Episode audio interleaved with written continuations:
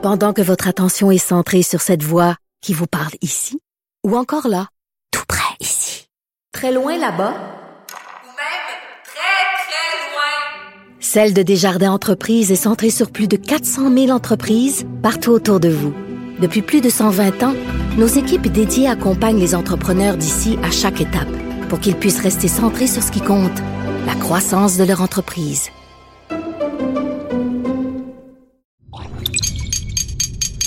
Cube Radio. Du, du, du Trisac. L'o- L'original. Radio. Du Trisac. Votre plaisir coupable. Cube Radio. Bonjour tout le monde. Bon jeudi 9 mars 2023. J'espère que vous allez bien. Euh, Vers 3, euh, 1 heure cet après-midi, on va euh, parler du Salon international de l'auto de Québec. Paraît qu'il y a plus de marques de voitures là qu'il y en avait à Montréal un petit peu gênant. Alors, on va revenir là-dessus. Et euh, vers midi, on aura avec nous euh, Jacques Sauvé, qui est consultant en cybersécurité, euh, pour essayer de comprendre ce flop informatique du projet SACLIC. Ça a qui est le ministre de la numérisation, de rien à voir là-dedans. C'est un touriste. euh, il s'en est pas mêlé. Il voyait que ça marchait pas, mais c'était pas de ses affaires. Je vous rappelle que c'est 500 millions de notre argent. 500 millions et ça marche pas. 500 millions de dollars. Pas pire, ça, Mme Matif. Euh, 500 millions de dollars, c'est de l'argent en sacramouille. hein. Exactement. C'est comme si euh, on, se, on, on, on réalisait pas l'argent qu'on vient d'investir dans un système informatique qui aurait pu servir à autre chose. Oui, tout à fait. Oui. Katia Attif est directrice générale d'Action euh, Travail des femmes. Madame Attif, d'abord, bonjour. Bonjour. Merci d'être avec nous. Expliquez-nous, c'est quoi le mandat de Action Travail des femmes? Au- On est le 9 mars. Je sais qu'habituellement, on parle des femmes juste le 8 mars, puis le reste de l'année, on s'en sacre un peu. Mais, euh, mais disons qu'on fait exception.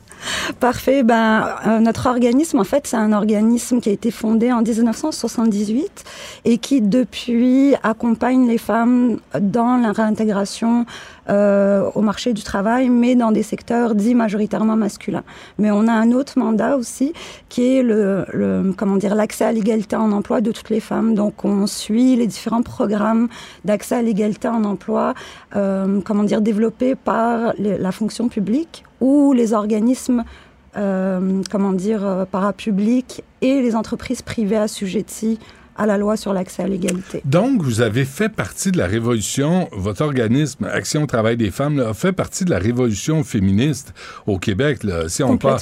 Hein, puis vous avez poussé le, le- le dossier de, de l'accès euh, pour les femmes à des métiers quoi non traditionnels? Exactement. On a, on a eu, en fait, euh, gagne- on a gagné deux, deux grandes causes. Une contre le, le CN euh, devant la Cour suprême et en- dans les années 80 et une contre Gaz Métro aussi devant euh, le, le tribunal des droits de la personne puis en cour d'appel. Et vos demandes, c'était quoi? C'était par rapport à la, la représentation et l'intégration des femmes dans des secteurs majoritairement masculins ou quelque part euh, dans la culture, on voulait pas trop d'elles. C'était Mm. pas, c'était pas des métiers pour les femmes dans Mm. l'absolu. Hier, je parlais à Dominique Olivier, qui est la présidente du comité exécutif de la Ville de Montréal, euh, qui euh, se félicitait d'avoir euh, des 72 là, de, de femmes là, autour de la table. Puis, bon, ben, tant mieux. mais sauf que vous, vous m'avez écrit, je veux dire, pour me dire, faites attention, là, ça, c'est ce qu'on ce qu'on annonce à l'Hôtel de Ville de Montréal sous la- l'administration de Valérie Plante. Mais pour les vrais métiers non traditionnels, c'est un autre dossier. C'est complètement différent. Donc, on ne voit pas de répercussion entre le nombre de représentations de femmes comme élues et un changement interne au niveau euh, de de l'application de la loi sur l'accès à l'égalité. Au contraire, euh, l'arrivée de euh, de Projet Montréal à la, à la ville, en fait, c'est arrimé très rapidement avec l'abolition du plan euh, en accès à l'égalité en emploi homme-femme. Et ils ont intégré euh, l'enjeu femme, si on veut, dans un plan diversité-inclusion. Donc, ils ont réduit les femmes à un groupe parmi d'autres euh, dans un plan diversité, équité, inclusion. OK. Ça, c'est ça qui est important, Mme Matif, là, dans, dans le dossier. Donc, je- Projet Montréal, j'ai le texte devant moi, a aboli son plan d'action en matière d'égalité homme-femme. Tout à fait. Et l'a remplacé par un plan diversité et inclusion où les femmes font partie du groupe de la diversité. Donc, vous êtes plus 50 de la on est, population. pas- on est plus de 50% de la population Vous êtes plus que 50 de la population, mais vous n'êtes plus Mais on est une minorité maintenant. parce que vous êtes intégré à tout le dossier de la diversité. Tout à fait. puis de- là, c'est ça l'in- l'intersectionnalité de, de ce que je comprends pas, là, ou Bah, euh, ça m'échappe? Bah ça c'est pas très clair parce que c'est pas présenté comme ça dans le cadre du plan d'action euh, de la ville. Ouais. Mais il ne reste qu'ils ont développé un plan d'action euh, en matière de diversité et inclusion où les femmes ont pris vraiment le bord. C'est vraiment considéré comme le, le- dernier groupe pris en charge en fait dans le cadre de ce plan, alors que les femmes sont le groupe le plus sous-représenté. En termes d'importance, c'est le groupe le plus euh, où il y a des, les, les cibles les plus élevées à atteindre. OK.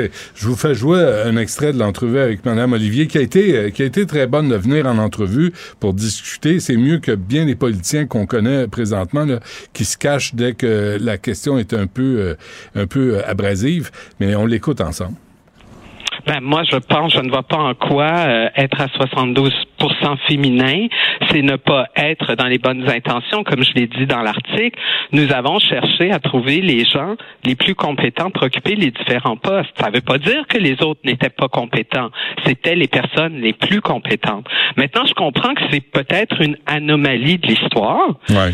Et c'est ça qu'il faut qu'on regarde. C'est pour ça que j'ai aussi dit, si on a plusieurs comités exécutifs qui s'éloignent de la parité, il va falloir se poser des questions et poser des gestes. Ouais, parce que Mais mais- entre- donc la parité, Mme Matif, là, le concept de la parité, là, de- d'essayer de, de, à, à compétence égale, Oui, homme-femme, euh, c'est pas vrai que ça marche là, à l'hôtel de ville pour les pour ceux qui- pour les gens qui travaillent pour le vrai. là. Bah, ça s'est limité au conseil exécutif. C'est ça, hein? Tout à fait. Bah, je vous dirais qu'ils sont allés, ils sont partis avec une prémisse qui d'évaluer d'emblée leurs responsabilités par rapport à, euh, aux femmes et à leurs obligations euh, vis-à-vis de la loi sur l'accès à l'égalité en emploi. Ils ont pris la tangente, euh, l'espèce de phénomène de mode diversité et inclusion, mais au détriment des femmes. Ça, Ils auraient pu dire- mettre en place Ouais. deux mécanismes distincts Ouais, garder leur plan en matière d'égalité hommes-femmes ouais, euh, comme employeur ouais. et euh, créer un plan diversité parallèlement. Mais non, c'est pas ce qu'ils ont fait. OK. On, on, on, on banalise pas les autres revendications, là, mais par ça. exemple, là, là, tout à coup, la parité homme-femme à l'Hôtel de Ville de Montréal, sous la- l'administration de Valérie Plante, là, je veux juste bien comprendre, Mme Matif, là, c'est euh, plus homme-femme, c'est les femmes font partie des groupes, par exemple, des revendications des groupes de gens qui vivent avec un handicap, ou les personnes euh, racisées, ou les personnes qui ont toutes sortes de, de demandes. Ben, il y a, les, y a les, les, les groupes qui sont visés par la loi, soit les femmes, les personnes aut- autochtones, les personnes handicapées, minorités visibles, minorités ethniques. Mais il y a euh, dans les plans diversité inclusion, les, les employeurs ont la possibilité d'élargir les groupes. Hmm. Fait que là, il y a un élargissement, en plus des cinq groupes, il y a un élargissement encore plus important d'autres groupes qui sont pas visés par la loi.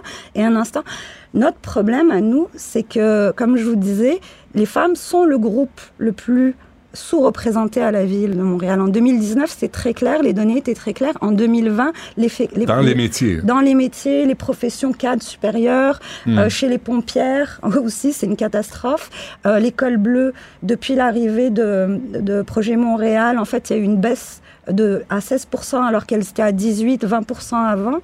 Euh, De donc- recrutement de femmes chez l'école oui, bleue. en termes de présence dans l'effectif. Oui, oui, il y a eu littéralement une baisse et une stagnation des autres catégories. En même temps, je me pose la question, Mme Matif, là, si on revenait là, à la parité homme-femme, puis qu'on arrêtait là, en, en disant tout le monde, tout le monde doit postuler, tout le monde a, a des chances égales, ben là, on- on, là, en faisant la parité, on toucherait des personnes qui vivent avec un handicap, les personnes qui euh, de- autochtones, tous les, les groupes qu'on vise là, pour donner une, une chance à avoir accès à un emploi, ben on, on y arriverait si on revenait au concept homme-femme. Euh, bah, ça, a toujours, euh, ça a toujours été, euh, dans, dans- en fait, tel, qu'elle- tel que la loi est prévue. Parce que la femme, en- que la femme soit handicapée ou pas, là, est dans le groupe des femmes. Que le type soit handicapé ou pas, il est dans le groupe des, des hommes. Mhm. Là, on essaie de trouver une parité chez les gens qui travaillent euh, pour euh, l'administration de, de la ville de Montréal. Donc, on arriverait, quels que soient les sous-dénominateurs, à avoir des gens de tous les groupes. Ben, en fait, la loi, elle, a, elle a débuté avec les femmes en 2004. Elle, quand elle a été adoptée, elle, elle, elle, elle- elle visait déjà euh, d'autres groupes que les femmes. Et donc, euh, selon, par exemple, euh, le taux de sous-représentation d'une institution publique, ben, cette institution publique-là va prioriser un groupe en particulier. Fait qu'on va trouver, par exemple, certaines institutions publiques où il n'y a pas de sous-représentation des femmes. Fait qu'il n'y a pas de plan d'action en égalité homme-femme dans ces institutions publiques, mais ils vont aller viser un autre groupe en particulier. Voilà. Donc J'ai c'est j'ai ça une question logique. quiz Oui. pour vous, hein, Oui, oui, à Je, je veux pas faire exprès. je Non, veux non, pas vous en- allez-y. Mais, euh, mais euh, c'est euh, c'est quoi une femme? on, est, on est rendu là, là. Oui, y a, en fait, c'est effectivement sur la base de l'autodéfinition euh, que, que le- les programmes d'accès à l'égalité s'appliquent. Je pourrais, euh, moi, je pourrais aller euh, postuler pour une job et dire je suis une femme. Avec ma, avec ma l'autodéfinition. grosse face poilue comme ça, là. Bah, Jusqu'à maintenant, ce que je comprends, c'est que euh, actuellement, c'est l'autodéfinition qui s'applique. J'ai- mon pénis, j'ai mes testicules, j'ai tout ça, là. Mais je pourrais me présenter comme femme Oui, pour postuler pour une job à la ville de Montréal. C'est l'autodéfinition qui s'applique, c'est exactement ça. C'est- fascinant, on est, on, est, on est rendu là. Mais il ne reste. Je veux pas vous mettre dans le trouble, je vais pas pousser sur cette question-là, mais c'est fascinant, ça, je trouve que ça veut tout dire. Mais, mais en- pour en revenir à Ouais. l'article, euh, dans le cadre du 8 mars, on était très déçus parce que de la part de la ville de Montréal, vu les constats un peu dramatiques pour les femmes col bleu, euh, on s'attendait à quelque chose de, de plus, euh, comment dire, concret en termes d'annonce Hmm. Euh, une autosatisfaction par rapport à la représentation du 72% de femmes élues.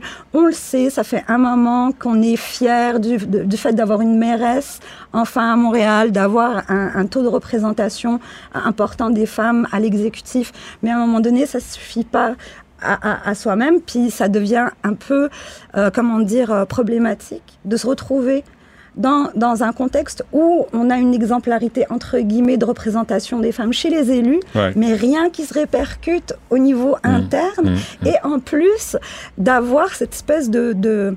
c'est peut-être trop fort en café de dire ça, mais un, sentiment de, d'autosuffisance dans la communication, Ouais. c'est dramatique. Ouais. Pourquoi ils ont aboli le plan d'action en matière d'égalité hommes-femmes dans un premier temps? Pourquoi les, les femmes ont été minorisées dans le, le plan diversité-inclusion dans un contexte où nous, on essaye de les alerter depuis 2020-2021. On a multiplié euh, les tentatives de, de communication, puis les échanges avec des représentants à la ville, mais absolument rien n'a été fait. Et on arrive 8 mars en espérant avoir une annonce parce Mm. qu'on a la fin euh, du, euh, comment dire, on est en 2023, puis leur plan diversité-inclusion se termine en 2023 techniquement. On s'attendait à quelques annonces. Un plan de match Un plan de concret. match concret. Et Ah oui. rien. Il n'y a rien eu. Donc vous êtes déçus. Extrêmement déçu. Puis la même chose qu'on a vu, c'est plutôt une annonce de généralité sur les qualités euh, intrins- intrinsèques aux femmes en termes de, de, de gestion, euh, comment dire, euh, euh, au niveau du pouvoir politique. Mais euh, il y a quelques contradictions. Bon, ben, souhaitons qu'on vous entende euh, à la ville de Montréal. Euh, Katia Attif, qui est directrice générale d'Action Travail des femmes, un gros merci. Bonne chance. Merci à vous. Merci encore.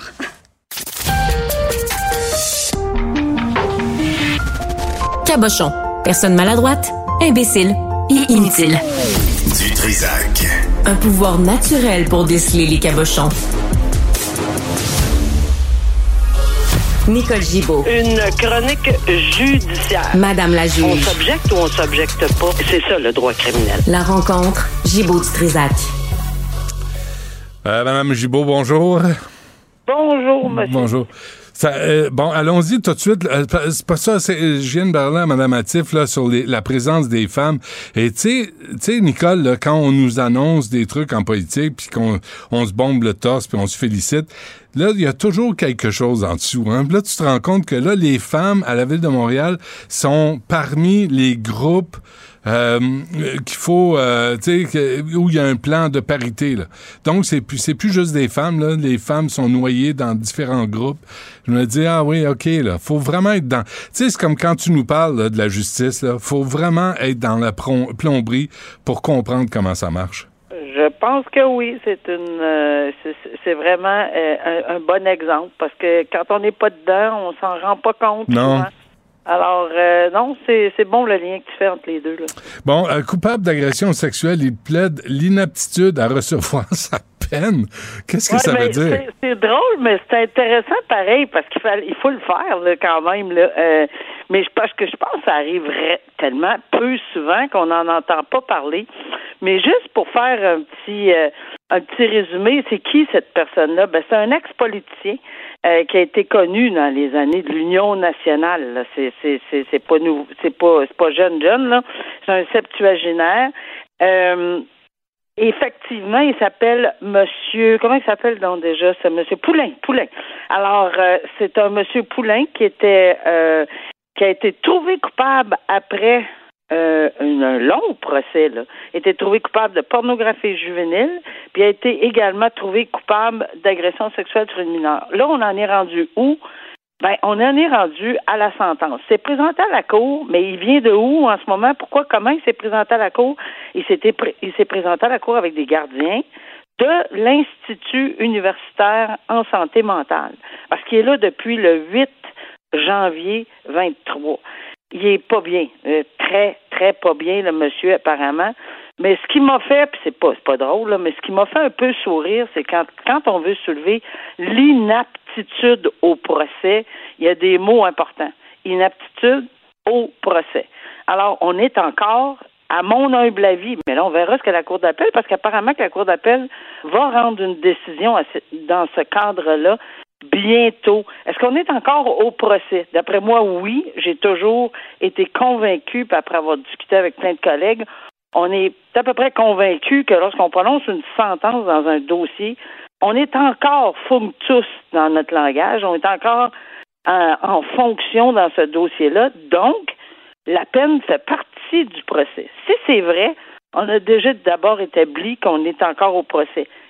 Les TINAP, ben, c'est quoi l'inaptitude au procès? On a discuté ensemble souvent. Ce n'est pas la non-responsabilité criminelle. Hmm. C'est juste de savoir s'il est en mesure de comprendre, tu sais, où est-ce qu'il est, capable d'informer son avocat. Et là, je fais une parenthèse, je souris parce que lorsque son avocat a présenté cette requête-là, pour pas qu'on puisse euh, plaider tout de suite eh que, que, parce qu'il serait inapte, selon ses médecins à l'Institut, son médecin à l'Institut universitaire en santé mentale, ben, euh, il n'avait pas présenté de preuves. Il n'était pas rendu là. Il n'avait pas présenté de documents. Il n'a rien présenté au tribunal. Puis le juge l'a soulevé. Ben oui, mais vous me faites une requête, là. Puis j'ai rien avant de moi. Et c'est M. Poulin lui-même, puis c'est ça qui me fait sourire, qui a donné la lettre à son avocat. Alors, quand on dit qu'il était apte à comprendre, apte à, à- à suivre le procès, apte à voir ce qui se passe, mais il était certainement euh, en ce, à ce moment-là en- dans tout dans l'état où il pouvait effectivement donner la lettre, puis il savait de quoi il parlait. Il, OK. il écoutait attentivement. Mais Nicole, moi, moi je, suis- je suis criminaliste. là. Je représente euh, M. Poulain. OK? Oui. Il a 76 ans. Il est reconnu, reconnu coupable en juillet 2022. Là, il s'est Oui. fait pogner. Pédopornographie, euh, Oui. agression sexuelle sur une petite fille. Il se fait pogner. Là, il là, il devient, là, il se demande comment je vais faire pour m'en sortir. Ben là, je vais, je vais, je vais, je vais m'effondrer, là. Je vais jouer la comédie. Je vais dire que ça va pas. J'ai besoin d'être euh, hospitalisé. Puis euh, là, j'ai besoin de soins. Mais tout ça, là, dans le fond, là, c'est pour éviter euh, un passage en prison. Ben, c'est parce qu'il faut pas penser que euh, avoir des complots partout. là. L'Institut, je pense pas que l'Institut universitaire en santé mentale, ça leur tente d'entendre ça, là, qu'ils ont fait ils ont comploté pour dire que ce monsieur-là est en démence présentement, puis qu'il n'est pas dans un état. Mais c'est parce que euh, si c'est le cas, euh, je pense qu'il va falloir avoir un débat là-dessus, c'est évident. Mais pourquoi il est Non, en moi, démence, Nicole? moi, Parce, je- parce qu'il s'est fait pogner. Il est pas en Oui, oui, mais démence ça- parce qu'il a consommé de la pédopornographie. Ben euh, oui, et, bon, je ne sais pas, je suis pas psychiatre, je suis pas que tu sais, je, je, je n'ai aucune formation là-dedans. Tout ce que je sais, c'est que il y a un institut universitaire en santé mentale qui, qui, qui aurait, qui a, qui a examiné, qui est là depuis le 8 janvier. Ils doivent être en mesure. J'ai hâte de voir, ils vont venir témoigner, sûrement, j'imagine, Mmh, mmh. parce qu'on peut pas juste l'alléguer comme ça. Évidemment, la couronne s'objecte, mais, mais honnêtement, là, moi, la question qui m'intéresse là-dedans, c'est de savoir si on va déclarer que le procès, la peine fait partie du procès. À mon avis, je viens de répondre dans ma tête à moi que oui. Ouais. Et si c'est le cas, et si on a une preuve sur l'inaptitude à la santé mentale, sans y voir de complot avec euh, pour pas avoir de peine, parce que s'il est inapte, il peut devenir inapte dans trois jours. Euh, Apte, inapte, apte, inapte, il est coupable. Hmm. Il peut pas s'en sortir, c'est évident. Puis de toute façon, il va rester là. Puis s'il est détenu, il va rester là. Ça fait que on le verra pas se promener à 76 ans là euh, dans les parcs à Montréal ou à Québec. Là. Alors dans les circonstances, je pense que c'est un point de droit que je voulais euh, discuter avec toi qui est intéressant parce qu'on est au niveau de la peine. Puis c'est très rare qu'on plaide, qu'on plaide ça. C'est pas nécessairement pour s'en sortir, mais c'est pour effectivement voir si on peut le faire quand on rend une. Moi, ça m'est jamais arrivé dans toute ma carrière, puis à Ouais. plusieurs de mes collègues non plus. On va voir si ça, si ça suspend. Ça l'évite pas, ça peut suspendre le prononcé d'une peine. Ça, Ou aussi, il va purger sa peine en prison ou dans le centre pour euh, santé mentale. Ben, c'est exactement ça, là. C'est un des deux, puis de quelle nature est sa, et sa démence? Mhm. Est-ce que est-ce que le fait d'avoir été capable de, de, de donner la lettre à son avocat puis de sembler bien vouloir de sembler comprendre ce qui se passait, c'est suffisant? Je ne sais pas. Alors on verra comment. Mais en tout cas, le juge l'a soulevé, ça m'a fait sourire, puis je pense que j'aurais dit la même chose. Ben, où est-ce qu'ils sont vos où est-ce qu'ils sont vos preuves qui, qui, qui- Ben oui. son état mental le rend inapte à écouter et à entendre et à comprendre sa peine. Parce Hmm. qu'il faut qu'elle comprenne sa peine. Bon, l'autre histoire là, qui est troublante, euh, une femme, une femme en couple avec une élève de 13 ans. Ouais, mais ça, ça me trouble évidemment. C'est évident que ça trouble. Mais ce qui me trouble encore plus que tout cette semaine, c'est qu'on n'a jamais arrêté de parler de dossier. Deux fois, une petite fille qui est morte. L'autre fois, une femme en matière de violence conjugale qui est morte. Euh, et là, ici, on a une jeune fille de, de 13 ans qui s'est faite embarquer dans un tsunami de, de, de- parce qu'elle était extrêmement vulnérable. Et effectivement, c'est son enseignante spécialisée à qui elle s'est livrée. Elle avait 13 ans. Ses parents étaient toxicomanes apparemment. Elle avait vraiment besoin de soutien et d'aide. Elle va se livrer à cette personne-là euh, qui est supposée de la supporter parce qu'elle est vulnérable. Et 13 ans, là, c'est, c'est, il n'y a pas de consentement, il n'y a rien. Oublions ça, là. Ça, ça marche pas, là. Alors, elle, euh, elle la prend sous ses ailes, mais d'une façon euh, vraiment autre que juste pour l'informer puis l'aider à cheminer, là. Il va avoir des relations sexuelles, là, puis pas juste une fois, là, sur une longue période. Mais ce qui me désole, puis c'est là-dessus que je trouve que ça fait trois fois qu'on a des dossiers cette semaine où on l'échappe, ben, un paquet de monde dans son entourage, dont sa mère. Et là, c'est pas moi qui le dis, là, je le lis dans tous les journaux. Mhm. Tout le monde, tous les chroniqueurs s'insurgent, tout le monde qui fait des, des, des, des entrevues là-dessus s'insurge du fait que c'est pas la première fois qu'on voit ça, qu'il y a des parents qui le savent puis qui se ferment les yeux. Mais, mais les propos qu'elle a tenus en disant, ben là, l'autre a pris avantage, l'éducatrice aurait pris avantage, et que la mère répond, ben, je pense que c'est bien plus euh, ma fille qui a pris avantage, c'est pas pas l'éducatrice. C'est, c'est épouvantable. Il y avait de- des gens de la famille, il y avait des gens de l'école, apparemment qu'on aurait dénoncé à à- dans l'institut scolaire comme tel à quelqu'un. Euh, c'est, c'est où, c'est, c'est où tout ça, là, à 13 ans, là? Je veux dire, tout le monde semblait part à- en, voyage ensemble, euh, vivre ensemble, la famille le sait, euh, plusieurs personnes, des amis. euh, ça n'a pas de sens, là. Je veux Mm. dire, on, on est où, là? On est où? Puis c'est la même chose dans le malheureusement le dossier de Maëlie, euh, qui, qui, qui est décédée parce qu'on le savait que sa mère avait des problèmes de toxicomanie, la DPJ. Même chose pour la, la, la question de la Madame Avon qui a été assassinée parce que son mari se droguait, puis ça fait 13 fois qu'il est arrêté, puis 8 fois qu'il va à l'hôpital. Euh, je veux dire, euh, ça se peut pas. Faut-tu mettre un- une espèce de, de vanne de 28 roues devant, devant pour arrêter? Là, tu sais, Ouais. je veux dire, ça Ouais. se peut pas avoir tant d'alarmes. Là, Ouais, tu sais, je non, non. Ça, ça s'explique pas, là. Puis euh, je, je- je partage euh, euh, ta, ta façon de voir ça. Et avant qu'on se quitte, un- une plainte d'inconduite contre le juge Brown. Oui, ben ça, c'est le juge Brown, c'est pas n'importe quel juge. Il y a neuf juges à la Cour suprême. Il y en a juste neuf. On n'est pas dans, on est la plus haute cour au Canada. Puis c'est pas rien de prouvé, puis on sait même pas c'est quoi la nature, puis on sait même pas pourquoi. Mais moi, ça, ça m'est très peu arrivé de voir ceci. Je pense que je l'avais vu deux fois dans toute ma carrière, euh, puis ça avait même pas passé l'étape, mais on sait même pas si ça va passer l'étape de l'enquête, mais par souci de transparence, ben on l'a relevé de ses fonctions. Je pense que le juge en chef Wagner avait pas le choix là euh, de, de le relever de ses fonctions. Le problème, c'est que sont neuf, ils peuvent pas siéger à huit. Ils peuvent pas siéger dans des avec des nombres pairs. C'est Hmm. impossible. Alors, il faut qu'ils siègent à sept, mais le minimum, c'est cinq. Alors, pour combien de temps, on le sait pas. C'est pas pourquoi. On espère que s'il y a quelque chose, ben ça va être transparent, mais je pense qu'on a une Cour suprême qui veut être transparente. Mais c'est très, très rare qu'on voit un juge de la Cour suprême qui fait face à une euh, plainte euh, au Conseil de la magistrature. Je veux dire, il faut le Mais faire. allégation sur la conduite du juge euh, Oui. Russell Brown, ça Oui. veut ça veut rien dire en même temps là? Non.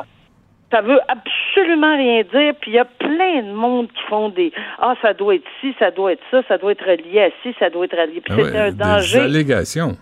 énorme danger. Hmm. C'est pour ça que je voulais dire que c'est très inusité, oui, mais il faut pas partir là, dans des, des- dans, dans- dans des films là puis dire ah ben c'est comme tu sais aux États-Unis à gauche pas à droite puis dans tel film j'ai vu ça puis OK, mais, mais, tu sais, euh, on, a, on a un gardien de but là, euh, euh, supplémentaire là, à Montréal. là. Si jamais les deux gardiens de but se blessent là, pour le Canadien de Montréal, il y a quelqu'un qui est nommé, là, puis qui peuvent appeler à la dernière minute.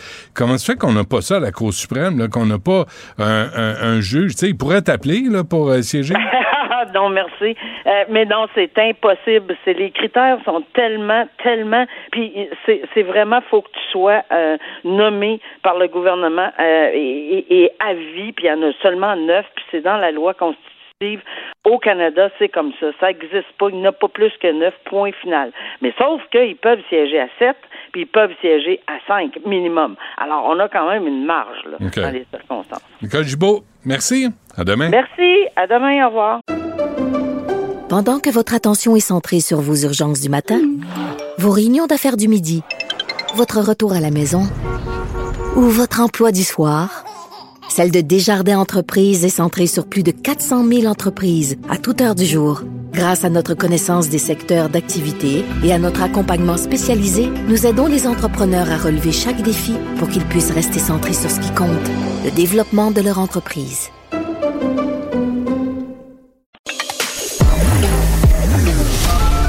Joignez-vous à la discussion. Appelez ou textez le 187 Cube Radio 1877 827 2346. La rencontre Martino du Trizac. Ah, ça, ça regarde mal. Ça regarde mal. Il commente l'actualité dans le calme et la sérénité. Arrête de te plaindre, arrête de chialer. Une génération de flambous, de mollassons. Des propos sérieux et réfléchis. Tu me niaises-tu? Ben oui. Brut de bouche. La sagesse en bouteille. Richard, ça fait combien de temps que t'as pas pris de métro? Taboire, écoute, euh, plus de 20 ans. Ça fait longtemps. Hein? Moi, ça fait un bout. de 20 Là. Ça, doit faire deux, trois ans que j'ai pas pris de métro. T'as-tu vu ce matin dans le journal? Il y a deux nouvelles là-dessus. Et c'est un combat là, qui est mené depuis Michel Labrec, quand il était président. On, on a, on a déjà eu des bons présidents de la Société de transport de Montréal. Mais là, après, il y a eu Philippe Schnob qui a été placé là par Denis Coderre. Puis après, là, il y a Éric Caldwell qui est un ami de Valérie Plante qui est, qui est un incapable. Alors là, tout le monde dit insécurité, malpropreté, euh, les toxicomanes, les, les, les crosseurs. Les gars, la fille à Non, mais tu, peux- tu peux rien dire parce que tu vas manquer de cœur. Ce, ce sont de pauvres itinérants, ce sont des pauvres tox- toxicomanes. Je comprends ça, mais en même temps, il y en a qui sont dangereux. Il y en a qui sont inquiétants. Il y en a qui sont en psychose. Écoute, il y a un gars là, qui dormait devant un escalier mécanique à la station, euh, puis il y a un invité qui est venu ce matin. Il dit Je savais pas si je pouvais le prendre puis le déplacer parce que tu sais jamais si le gars, il a-tu un couteau, il Ah est ouais. en train de virer fou. Ouais. je Puis là, t'as, t'as l'histoire de Jory, là, une chanteuse qui a- ça fait cinq ans qu'elle n'est pas retournée dans le métro, mais là, tu peux pas inventer ces histoires-là. Elle, elle va dans le métro, elle va chanter, les gars se masturbent devant elle, volent, euh, volent son portefeuille, il n'y a pas de caméra de surveillance dans les couloirs. Non. Il n'y a pas de caméra de surveillance dans, dans la STM, au- dans le métro de Montréal. Et là, tu as l'autre histoire de ce jeune homme qui est en fauteuil roulant. Il prend l'ascenseur. L'ascenseur, c'est un détail. Plein de pistes, Ça de coûté des millions, là, creuser les ascenseurs, à la demande des personnes handicapées ou les parents avec des poussettes. C'était, une bonne initiative, c'était une bonne idée. Mais là, il y a tellement pas de surveillance ni d'entretien. Ça chie partout. Le gars est en fauteuil roulant. Quatre hosties de morveux de crapule qui tape sa tête, qui vole son casse d'écoute, qui vole son argent. Faut-tu être un trou de cul fini pour s'en prendre à quelqu'un en mais fauteuil roulant? Le coin ici, c'est Mais, hallucinant. mais Eric Caldwell peut pas être tenu responsable de ça, paraît-il. Personne n'est responsable. La, SAQ, la SAQ personne n'est responsable. Guilbeault dit c'est Eric Kerr, Eric Kerr, il dit c'est la SAQ, la SAQ dit c'est Guilbeault. Il se passe la balle, il y a personne. Lui, il dit, j'étais pas ministre. Attends, je m'excuse. Tu faisais partie, tu avais un ministère qui était, qui pas le même nom que ton nouveau ministère, mais c'était quand même un ministère du numérique. Depuis 2014, Eric Kerr, sortait dans les médias pour dire Éric Kerr veut la fin euh, de euh, veut l'amnistie la fin de l'amnistie pour les incompétents euh, de- dans l'État. Ceux qui les fonctionnaires qui atteignent pas leur objectif. 2016 Couillard s'entoure d'incompétents. Éric Kerr qui demandait à une commission d'enquête depuis 2014 sur les dérapages informatiques. Éric Kerr. bravo! Ton Je pour toi. parlais à Germain Goyer, ici du guide de l'auto. ouais. Il y a une entreprise, la plus grosse entreprise qui vend, là, qui vend euh, des, puis qui achète des, des, des autos usagées. Le gars achète des autos usagées de particuliers, puis là, après ça, l'auto appartient à sa compagnie, fait qu'il veut les mettre au nom de sa compagnie. pour les vendre Va sur le site la Ah oui. SAQ. Impossible. Impossible. Ça ne fonctionne pas. Donc, il y a plein d'automobiles qui sont là, qui attendent, qui ne peut pas rouler Ouais. avec parce qu'il ne peut pas les mettre sur le nom de sa compagnie. Mhm. Là. Ça fonctionne pas. Et tu- comme tu dis hier, ça a coûté 500 millions. Un demi-milliard de dollars pour ce crise de site-là qui est tout croche. C'est une honte. Éric dit Maintenant que je suis ministre, je ne suis qu'un touriste. Mais quand il était dans l'opposition, il avait solution à tout. C'est ça que je comprends pas. J'écoutais Gaétan Barrette hier avec toi hier. là. C'était pareil. Là. Gaétan Barrette, quand il est dans l'opposition, il a toutes les solutions. Quand il est au pouvoir, là, hey, il en a fait de la merde. Euh, C'est la Barrette- différence entre sortir avec quelqu'un puis marier quelqu'un. Exactement. Une fois que t'es marié puis Ouais. t'es en dedans, Ouais, ouais. la- les règles sont différentes. Ouais. Les règles sont différentes. Mais, tu sais, quand, quand, euh, mettons, t'es une fille, elle sort avec un gars, le gars, il est chic and swell, il Il est se brosse mince, les il dents. fait attention à lui et tout ça. Elle le marie, Ouais. là, lui, le lendemain, il, Il achète, mou. il achète, il s'habille en mou, puis il achète un lazy boy, Ouais, ouais. hein, puis une grosse TV, Puis il dit euh, Qu'est-ce qu'on mange à soir puis il va me Ouais. chercher une bière. Non, c'est ça. C'est ça l'affaire. Mais tu sais, on comprend qu'être dans l'opposition, c'est que tu, tu relèves les erreurs du gouvernement. C'est ça la job. Je comprends ça. Mais une fois que tu passes au pouvoir, tu peux pas être pire que ce que tu dénonçais. Savais-tu, ce matin, je suis tombé là-dessus, là, en 2014, Richard. Puis là, on va, on va se mettre à fouiller ça. là. En 2014, l'État québécois, sous Martin Coiteux, a mis un milliard en consultants en informatique. Mais ça, Un c'est milliard- en 2014. des consultants, Des consultants. en informatique. Ça, c'est mes J'en amis. ai un, j'en ai un C'est midi, mes là. amis qui arrivent avec des lunettes funky, puis qui disent T'as pas le Z2 S23 Non. Ben voyons donc, t'as pas le logiciel Z2 S23. Faut, Faut- que t'achètes, faut- faut que ça. Ah ouais. Faut que t'achètes ça, absolument. Non, non, mais c'est. euh, écoute, IBM, là. Parce que c'est eux autres IBM qui sont derrière le nouveau site. Hey, ça, ça marche, hein? en Oh, 2018, attends une minute. en 2018 là, on annonçait qu'IBM, malgré son excellent travail sur le système Phoenix au fédéral, avait reçu 1,6 milliard de dollars du gouvernement fédéral. En 2018, sept ans plus tard. On ne sait pas combien. C'est qui ça, IBM? D'où ils sortent IBM? tu- Comment se fait qu'ils obtiennent tous les contrats? IBM. Prends la lettre avant chaque lettre. IBM. Ça fait quoi? La lettre avant I, c'est H. La lettre avant B, c'est A. La lettre avant M, c'est L. HAL. C'était le nom d'ordinateur en 2001, le titre de l'espace, qui a fucké, là, qui, qui a, qui a fait une Là, psychose me dans, l'espace. C'était HAL. Il s'appelait HAL, Oui, cet ordinateur-là. Ah, Donc, ouais, ouais. c'est une lettre. Qui prend le contrôle. Tout-dou-dou, Ah, tout, t'as quelque chose là. là. Mais, IBM, là, mais IBM a eu des contrats de gré à gré. IBM, là, depuis, écoute, moi, ce matin, là, j'ai pris une demi-heure. Je suis allé voir IBM. C'est quoi les contrats d'IBM? Comment se fait qu'ils obtiennent tous les contrats de l'État? Attends une minute, j- j'imagine qu'il y a eu quand même des appels d'offres. Pas tout le temps. eu. Pas tout le temps. pris- Pas tout le temps. Je vais, t- je vais t'envoyer le dossier que j'ai monté. Ça n'a pas d'allure. IBM, là, là l'UPAC, et Mais- d'ailleurs, excuse-moi, là, IBM, en 2015, a été, il y a, il y a trois dirigeants d'IBM qui ont été arrêtés pour fraude au Québec. Le, Mais- le mais- procès a eu lieu en 2018, ils ont été trouvés coupables. Éric Kerr le dit, il va y avoir une commission d'enquête, comme la commission Charbonneau, Ah, sur les contrats donnés pour le numérique et l'informatique. Robert Lafrenière, quand il était commissaire de l'UPAC, m'avait dit nos prochains contrats, genre 2013-2014, ça va être les contrats informatiques. Monsieur Gaudreau de l'UPAC, Ceux qui Ça pensent que ça va se régler bientôt, je veux rien vous rappeler que cette semaine, c'était le septième anniversaire de Phoenix. Le logiciel là, qui est tout croche au fédéral pour payer Ouais. les fonctionnaires, ça fait sept ans que c'est de la merde. Mm. Fait que ceux qui pensent que ça va se régler bientôt, la SAC, faites-moi rire. C'est quoi le, la- la- le, le- le- le site là, pour informatiser le système de santé? Là? DSC, euh, DSQ, Dossier. Santé Québec. Dossier Santé Québec. C'est pareil. Ça, là, Ah ça marche. Hein? Ah ouais. Mais, mais sais-tu ce qui est extraordinaire là-dedans? C'est que toutes ces compagnies-là, ou la compagnie qui fait ces mauvais contrats-là, sont quand même payées. Oui. Ils sont toujours payés. Et si ça marche pas, je pense qu'il faut les payer en extra pour qu'ils règlent la- les cochonneries qu'ils ont créées. C'est qu'il y a quand même quelqu'un quelque part qui fait pas sa job. La protection du citoyen, l'opposition. Pouvez-vous sortir des chiffres? Pouvez-vous exiger des comptes? Moi, moi j'ai- j'ai j'ai- j'ai un système de cinéma maison, puis là, il y, a mon, mon, ma- il y a la plateforme de mon fils, OK? PS5 qui est là-dessus, puis j'ai un Blu-ray, un lecteur Blu-ray. M'a fait venir IBM pour qu'il qu'il- qu'il- qu'il branche tout ça. Ben oui. Puis là, m'a parti mon Blu-ray, puis la douche va commencer à ouvrir. la douche va couler. Mais là, fais attention. à la toilette, puis le. DVD va partir. Fais attention? IBM va te poursuivre. Les IBM, ces grosses compagnies-là vont poursuivre n'importe qui qui les critique. Là. On le sait, là, ils sont comme ça. Il y a des avocats qui se touchent en écoutant, là, Ben, en, d- déjà, en- en lisant un verbatim. Même s'il fonctionnait le système, déjà 500 millions, ça n'a pas de crise Ça de bon sens. Ça pas de- même s'il fonctionnait, puis là, il ne fonctionne pas. Ouais. Mais il y en a combien? 500 là? millions. 500 millions. Et là, on cherche de l'argent partout, les groupes communautaires, on cherche, on cherche de l'argent pour euh, un hôpital. On n'en parle plus de l'hôpital dans l'est de Montréal. Là.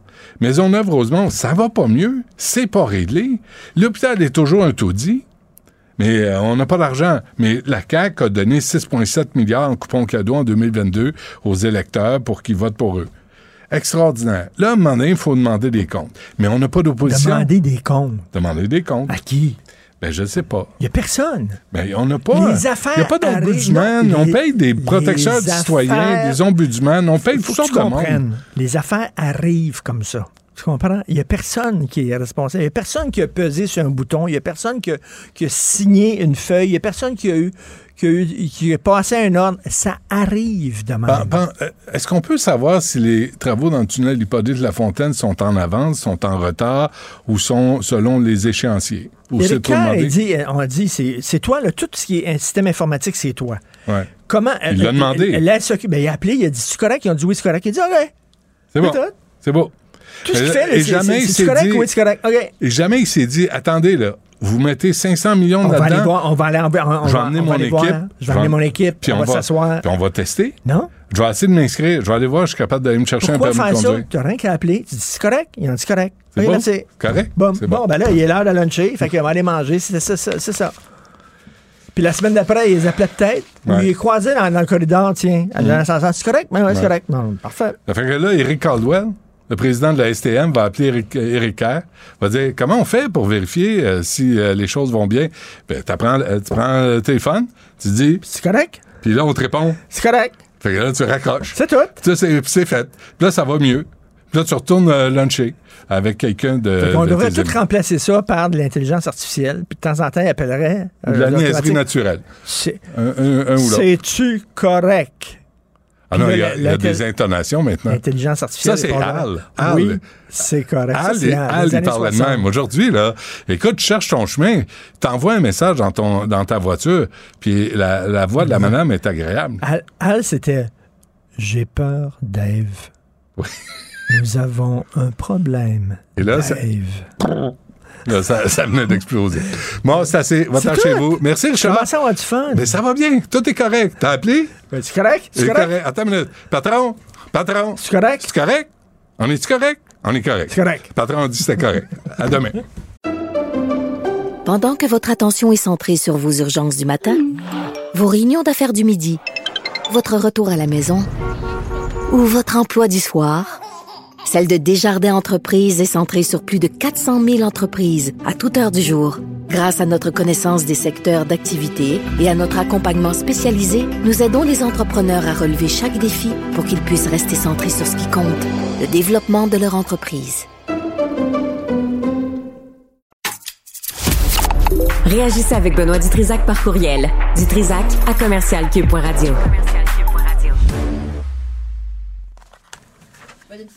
Merci, euh, Sophie. Merci, euh, Monsieur le Patron.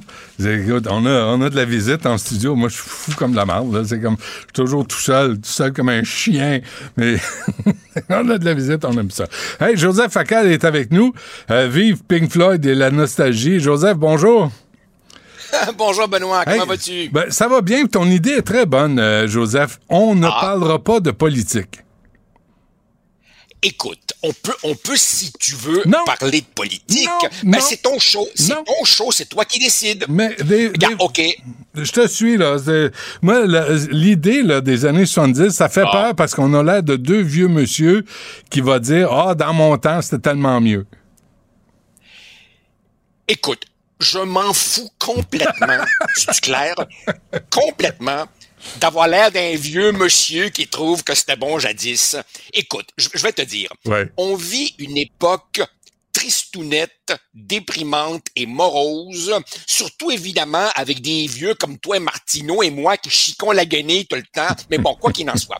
Et parce que c'est une époque vraiment un peu tristounette, ça me tentait de faire une bonne, grosse chronique guimauve totalement assumée sur le fait que dans le maudit vieux passé ringard, il y avait quand même des affaires mauditement le fun, notamment la musique. Et comme évidemment, c'est cette semaine qu'on célèbre les 50 ans de Dark Side of the Moon de Pink Floyd, un Ouais. disque dont je peux te dire qu'on va encore l'écouter dans 200 ans, je me demande de combien de disques on peut dire ça. Ben, ça me tentait d'en parler. Envoie donc, euh, Charlie?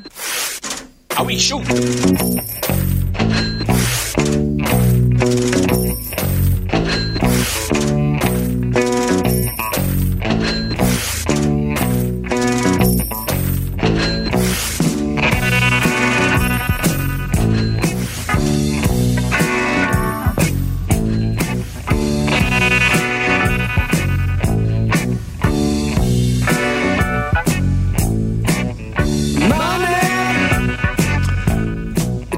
C'est quoi les odeurs qui te viennent euh, en tête quand t'écoutes ça?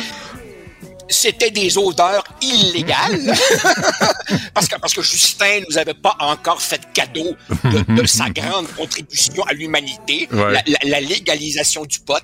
Mais bon, attention quand même, pour quelqu'un de mon âge. euh, Dark Side of the Moon sort en 73. J'ai à ce moment-là 12 ans. J'étais pas encore dans le pot. C'est quand Pink Floyd est venu au Stade olympique en 77 pour la tournée Animals, tu sais, les cochons gonflables euh, au, au- au plafond, c'est là que j'étais évidemment gelé comme une balle. Mais tu sais, Benoît, franchement, écoute, à cette époque-là, il y avait des petits curés, mais on savait où ils étaient, à l'église. fait que si t'allais pas à l'église, t'avais la paix. Aujourd'hui, les petits curés, ils sont partout. À l'époque, il n'y avait pas de réseaux sociaux. Alors, quand quelqu'un taillissait, il fallait qu'il vienne dans la cour de l'école pour te dire Hey du Trisac, j'aime pas ta face. Aujourd'hui, il est anonyme, il s'appelle il s'appelle euh, Patate 28 ou Avenger 77 et il a même pas le courage de dire du Trisac, facal, je taillis. Alors il y avait des maudites bonnes affaires à l'époque. Puis je vais même te dire une chose. Ouais. J'embarque souvent avec ma fille en auto qui a 21 ans.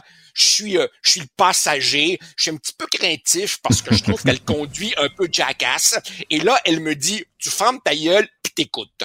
Et là, elle met ce qu'elle appelle sa playlist. Ben, devine quoi? Dans sa playlist de musique, trois tonnes sur quatre, c'est des affaires de notre époque. Mhm. Janis Joplin, Led Zeppelin, euh, Genesis, Mhm, les mhm, Stones et compagnie. Mhm, mhm. Fait que je me dis, je me dis, derrière l'accusation, vous les boomers, là, il y a quelque part une reconnaissance, au moins chez une partie de nos jeunes, qu'il y a autre chose dans, il y a autre chose dans la vie que le rap et le hip-hop, puis bitch, puis, puis, il y avait de la, vraie- il y avait de la vraie grande mais, mais là-dessus, euh, Joseph, là, moi, j'en ai deux là, de, de 31 et 30, là, et puis j'en ai deux autres plus jeunes. Mais des- mes deux plus vieux ont aussi amené euh, autre chose, là, la- certaines musiques. Tu sais, euh, euh, Kurt Cobain des années 90, Ben oui, le, le ben grunge oui. des années 90, moi, ça m'a aussi marqué, tu sais. Puis la musique de mon père, là, Sinatra, Dean Martin, il y a comme un pont intergénérationnel dans la musique qui est fascinant quand t'embarques tes Wow, jeunes. wow, wow, je- wow, wow, wow, wow. Je ne dis pas, Mhm. je ne dis pas hors des années 70, point de salut. Pas du tout. Rappelle-toi les années 80, tu sais, The Clash est arrivé. Ben oui. Puis, puis on voyait, on voyait qu'il y avait quelques groupes punk qui étaient capables de jouer plus que trois accords, puis qui avaient un vrai message. Ah ouais. Puis après ça, moi aussi, j'ai beaucoup aimé la, la, la période Nirvana, grunge. Je suis prêt à reconnaître ça. Et même, et même, écoute, tu te rappelles, Benoît, quand, quand, quand le disco, par exemple, est arrivé, moi, je faisais partie de la gang de chemises carottées qui faisait semblant de, de mépriser ça. Puis tout d'un coup, inconsciemment, tu voyais la petite patte qui commençait à se faire aller et c'était irrésistible. Et c'était une belle époque et je prétends pas qu'il s'est plus rien fait de bon Mm. après, Mm. mais je trouve que la scène musicale aujourd'hui, il y a des bonnes choses. Mais, OK, ma mais, mais par exemple, tu vois, me dit, ça c'est un petit band indépendant, peu connu, faut que tu fouilles. Il faut Mais, mais c'est pas ça, Joseph, le problème, justement, là, c'est qu'aujourd'hui, il y a plus, il y en a plus de maisons de production, tu sais. Euh, bah. il y, a- y a plus de promotion, il y a plus d'organisation, Ah. il y a plus de diffusion. Là, on achète ce qu'on veut. En fait, on paye un forfait, puis on, ach- on prend ce qu'on veut, puis on se sert comme le buffet, euh, comme dans un buffet. Les, les artistes font plus d'argent, à moins qu'ils fassent des spectacles. C'est toute la structure euh, économique là, de la musique qui s'est effondrée. Exactement. J'ai, un membre de ma famille qui, qui, qui a temps plein là-dedans et qui me dit aussi, les maisons de production sont devenues timorées. Elles prennent pas de chance.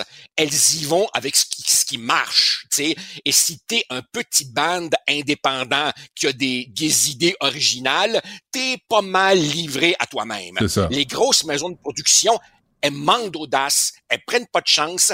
Et ça, c'est un phénomène d'une certaine manière que tu vois aussi, par exemple, au cinéma, euh, que, que tu vois dans d'autres domaines. Mais, Euh, mais, mais bon, souviens-toi, euh, par- parlons-en au complet, euh, Joseph. Souviens-toi de la, de la radio des années 70. La radio qui osait de faire jouer des chansons d'Elton John de 12 minutes, mettons. Sais, Funeral for a Friend, là, ça, dou- ça dure à peu près 8 minutes. Moi, j'écoutais ça à Chaume, euh, ça, aussi KGM, euh, même à l'époque. Il, fait, il osait... Aujourd'hui, là, moi, avec tes enfants, tu dois écouter la, radio des fois. Les radios musicales sont tellement formatées par un algorithme qui est débile, qui est vraiment débile.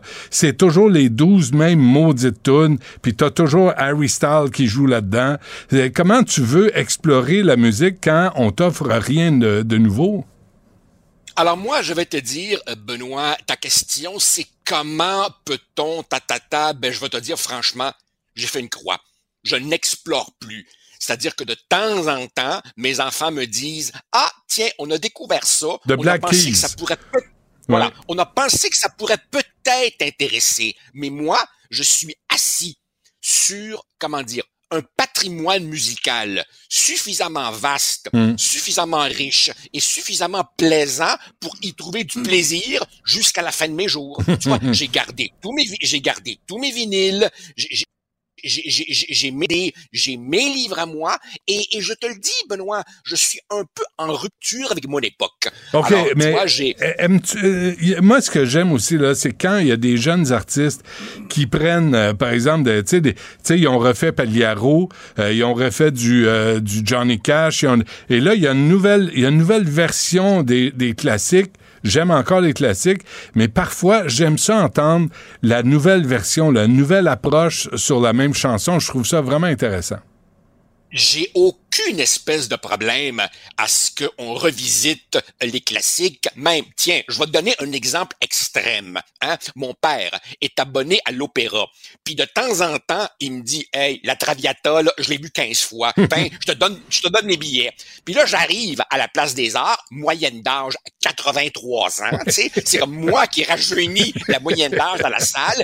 Et là, tu vois, par exemple, que dans la mise en scène de l'opéra, dans le choix des interprètes, il y a un réel effort de, de, de, de, de renouvellement. Et ça, tu vois, c'est pas, c'est pas de la diversité woke, niaiseuse, c'est la bonne diversité. Qu'est-ce que tu veux que ça me foute, moi, la couleur de peau de la chanteuse, si elle est vraiment bonne? Ben oui. Tu vois? Ben oui. Et, et- et dans le monde de l'opéra, il y a aussi cet effort-là. Au théâtre, tu vois, euh, j'ai été souvent au TNM voir des pièces classiques. Ben, ah ouais, ta gang qui parle. là, Vas-y, chante, euh, Joseph. Vas-y, va- vas-y, vas-y. Vas-y, on t'écoute. Ouais, OK, merci. Hey, ta gang est en forme un matin, c'est formidable. Non, non, écoute, j'aime ça. J'aime ça, justement, ces jeunes qui Ouais. s'emparent des classiques et qui les mettent à leur sauce. Parce que ce que j'aime pas, c'est ceux qui disent avant nous, c'était tout de la marde. Non. Ah ouais. Moi, Benoît, là, je, je- je te l'ai souvent dit, excuse-moi si je radote, chaque être humain est le maillon d'une chaîne. Alors, si un jeune me dit, m'a prendre tes vieilles affaires et m'a les réinterpréter, parfait, vas-y. Ce que j'aime pas, c'est le jeune qui pense que tout commence avec lui et tout finit avec lui. Qui mette sa sauce piquante sur une vieille musique, j'ai aucun problème avec ça. Bon, ben, on se laisse sur euh, un classique, euh, Joseph, qui va te faire plaisir, je suis certain. Ah ben, Euh, Sinatra, et- et- et Sinatra. euh, non, mieux que ça. Euh, merci, Ah, Joseph. Elvis!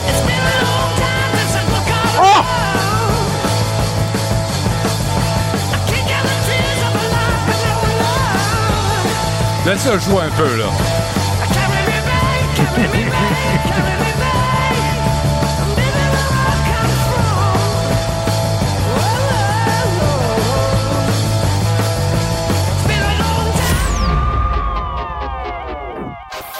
Maxime Delan, Déjà un premier événement violent. journaliste à l'agence QMI. Ça porte tout à fait la signature du crime organisé.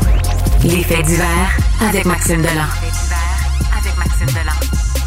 Fallait que tu laisses finir On la phrase musicale là-dedans. Non, fallait que tu laisses, Charlie, la phrase musicale là-dedans. Il y a des endroits où on coupe dans des chansons. Là, à Cube Radio, faut qu'on apprenne ça. On coupe pas n'importe où. C'est une insulte à la créativité. Passer de Led Zepp à Maxime Delan, c'est Ouais, une ça, drôle. ça va être moins sexy un peu. Ça, je... Fait que, on, on va le faire. Bon, merci. Es-tu capable d'aller Merci, atteindre euh, ces Charlie. notes? T'es-tu capable d'atteindre ces notes-là? Ah, puis à mon âge. OK. Euh, mais à un certain âge, là, euh, quand j'avais des pantalons, des jeans vraiment, Mais c'est vraiment ça, serrés, je- je- ma main se rend. Ah, elle se rend pas. Je t'inquiète pas. Bon, merci euh, Charlie. Je faisais des blagues là, pour, euh, pour la musique, mais mais euh, il y a comme un mélange. là. Toi, qu'est-ce que t'écoutes là, dans, dans ta voiture? Quand... Les ondes de police. Ah, de police, ah oui, Non. avec Sting? Non, les Non, je le sais, Oui, j'ai compris. Mais là, C'est- ma blonde, elle te dirait que j'écoute euh, de la musique quétaine à l'os. Mais, Ah oui, comme quoi? mais euh, Faudrait que je lui parle à ta blonde. Faudrait que je la reçoive. oh oui. C'est quoi? euh, qu'est-ce que qu'est-ce que t'écoutes? Dans le plus quétaine là, que t'écoutes. Mm, ah, je- Ah oui, dis-le. Miley Cyrus? My God. OK. Euh, ça, c'est notre gros garçon là, qui va sur les scènes de crime. Je suis rouge. Il écoute du Miley Cyrus. Non, non, mais je suis très varié. Est-ce que tu chantes quand tu écoutes Miley. Cyrus? Je- je- vraiment. Ah, rouge. Toi, Charlie, qu'est-ce que t'écoutes? Quand t'es... C'est bon. C'est bon. Attends, laisse-la jouer, laisse-la jouer. J'ai rien contre, moi. En même temps, je dois pas être le seul tata qui écoute un peu de Miley Cyrus. Sa nouvelle tune Flowers. C'est très succès- bon. C'est un succès international. mais ma, ma fille de 13 ans a, a- a fait jouer ça à un moment donné. Puis, puis j'ai dit, ben, c'est. À un moment donné, je suis comme tout le monde. Là, je trouve ça bon comme tout le monde. Ouais, ouais. Ouais, mais, mais on. Des succès on- commerciaux. C'est bon, OK. Puis, euh, Marianne, toi aussi, c'est là-dedans? Parfait, OK. Euh, oublie ta chronique. Va. OK, alors, restaurant libanais incendié pour la troisième fois. Ouais. Tard hier soir, il y a des suspects, qui- euh, des suspects qui se présentent devant le restaurant Nuit de Beyrouth. On est sur le boulevard Curé-Labelle, dans le quartier Chemédé à Laval. Encore une fois, on fracasse la vitrine, on lance un cocktail Molotov à l'intérieur. C'est la troisième fois que ce restaurant-là est ciblé depuis le mois d'octobre. Après les deux premières fois, il y avait cinq suspects qui avaient été arrêtés. Je t'en avais parlé à cette chronique-ci. Des, des suspects qui se présentaient, au- qui allaient voir des restaurateurs qui leur disaient on vous offre un service de protection en échange Ah, d'argent. ben oui. Sais, Puis tout, le monde sait que ça prend un service de protection Mm. pour les restaurants. Et quand les restaurants, il y avait des restaurateurs qui sentaient la menace un peu, fait qu'ils disaient Mm. oui, mais ceux qui disaient non, on les menaçait, on les menaçait de mort, on menaçait d'incendier leur commerce. Mm. Ces suspects-là ont été arrêtés, cinq. J'ai vérifié tantôt. Il y en a plusieurs qui sont en liberté. Et le restaurant Nuit de Beyrouth, encore incendié. Est-ce que c'est lié à cette histoire-là? Bonne question. L'enquête saura le dire. Mais quand même. Est-ce que c'est lié à cette histoire-là? Je, Tu peux veux pas, pas- flamber trois fois là, dans le même automne. Il faut vraiment que Puis les- les tu, tu propriétaires- gères mal ton huile d'olive. les propriétaires de ce resta- ce restaurant-là, à première vue, ont rien à se reprocher. Donc, c'est une histoire Mm. de service de protection. Puis, juste avant, Ouais. Cocktail Molotov, Benoît. Ben oui. Ça date de 1939. C'était un hommage un peu ironique. C'était les soldats finlandais. Quand la Russie a envahi la Finlande en 1939, les soldats finlandais qui voulaient un petit peu ridiculiser le euh, ministre des Affaires étrangères de l'Union soviétique, Vyacheslav Molotov. C'est là que le nom En son honneur. Un hommage ino- En son, ironique. en son bras d'honneur. Ouais, c'est ça. Plus, ça. plus, mettons. Euh, on en a parlé tantôt, euh, moi, depuis ce matin, là, d'abord, ce jeune homme en fauteuil roulant et aussi cette chanteuse qui, a, Ouais. qui a arrêté de. Elle, elle arrête de chanter parce qu'elle est tannée que les gars sortent le moineau devant elle puis qu'ils se- branlent devant elle. Ça se peut-tu? Où c'est qu'on s'en va? Là, dans, dans ce cas-ci, je, trouve ça révoltant comme histoire. Tu sais, en société, on va se le dire, là, on devrait jamais violenter personne. Là. Regarde, on prend ça, on met ça de côté. Mais il y en a qui ont des, comme des statuts un petit peu, on peut-tu dire particuliers, les femmes, les enfants. Hmm. Les personnes âgées, les personnes handicapées. Hmm. Alexandre Valran, c'est un jeune de 29 ans qui, Tu sais, moi, je l'ai déjà rencontré dans un autre contexte. Super gentil, le gars, mais il est physiquement, il est très hypothéqué. Il se déplace en fauteuil roulant. Puis le gars, ce qu'il aime, lui, là, c'est d'aller écouter des films juste ici à Cinémathèque. Il fait pas de mal à personne, il écoute des films. Puis, il veut pas dépendre du service de transport adapté. Il veut utiliser les transports en commun. Puis dans la ville de Valérie-Plante, tu le sais que le transport en commun, C'est roi et maître. c'est ça. Fait que le gars, lui, va être le plus autonome possible. Fait qu'il prend l'autobus euh, régul- régulier, si tu veux. Ouais. Il prend le métro. Puis dans le métro, il revient de la cinémathèque, il s'en va à Berry-UQAM et il est en fauteuil roulant. Lui, il veut aller dans l'ascenseur. Il y a des gens qui bloquent le passage. Fait est-ce que vous pourriez me laisser Pas- passer, pas- pas s'il vous plaît? Excuse-moi de te reprendre. là. Des vidanges. Ouais. Qui bloquent le passage. Ben, à ce moment-là, c'est pas des vidanges. Je veux dire, ils bloquent le passage. Il leur demande Est-ce que vous pouvez me laisser passer, s'il vous plaît? En entrant dans l'ascenseur, Benoît, l'affront, toi. Il roule sur le pied d'un des gars. Ben, imagine-toi donc qu'il se fait battre. Il se fait voler. Les gars s'en vont. Ils sont courageux, hein? Mais- Ils sont courageux. Je- ça me dépasse. Ouais. Puis quand on dit que c'est un quartier qui devient pourri ici, c'est un autre exemple. Ouais. Puis le gars, ça va plus loin que ça. Il dit, tu sais, il utilise beaucoup les ascenseurs dans les métros parce qu'il peut pas. Écoute, il peut pas prendre les escaliers. Et ça coûtait une fortune, ces ascenseurs-là. Hein? C'était justement pour permettre aux gens qui sont en, En en poussette, mobilité réduite ou en poussette d'avoir accès au métro. Il dit, ça arrive des fois que mon fauteuil roulant sente la pisse ou la marde parce que dans les ascenseurs, il y a du caca puis de la pisse à terre, puis ça pogne dans les roues. Ouais. C'est ça. Personne n'est responsable. Mais regarde, écoute, ça, je, je l'ai noté, tu sais, la STM, tu sais, qui a commenté, Ben oui. ils, ont, ils ont dit qu'il y a- un plan d'action conjoint avec le SPVM permettant d'assurer un équilibre social dans le réseau du métro sera effectif d'ici la fin de la période hivernale. Ben oui. Au lieu de répondre des sottises de même, là. Dites rien. Dites rien. Dites C'est ça. rien. Dites, euh, je suis trop imbécile pour ré- régler le, le problème. Je suis là parce que je suis un ami de la mairesse. Je suis là parce que j'ai têté ma job. Je suis là parce que je suis un fonctionnaire depuis 30 ans. Je suis incompétent, mais, euh, mais personne ne le sait. Fait que, répondez donc la vérité. Je suis juste pas capable de gérer le métro. Je suis pas capable de gérer la sécurité dans le métro. Hey, je suis pas capable. la salubrité des ascenseurs. hein, Ben ouais. Non, non. Il n'y a pas d'entretien, il n'y a pas de sécurité. Excusez-moi, là, je suis juste pas capable.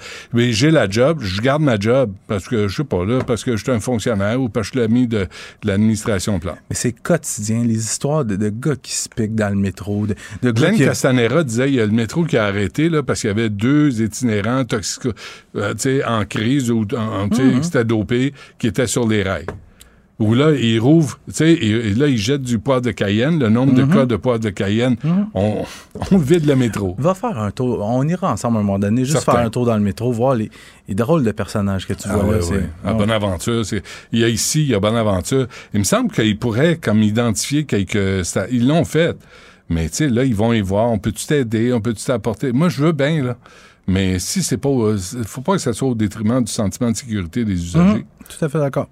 Touriste français se tue dans un accident de motoneige, c'est pas la première fois. Non, c'est pas la première fois. Euh, Encore un autre motoneigiste, parce qu'il y en a eu plusieurs cet hiver. Ça Ouais. fait déjà plus d'une vingtaine depuis le début de la saison de motoneige.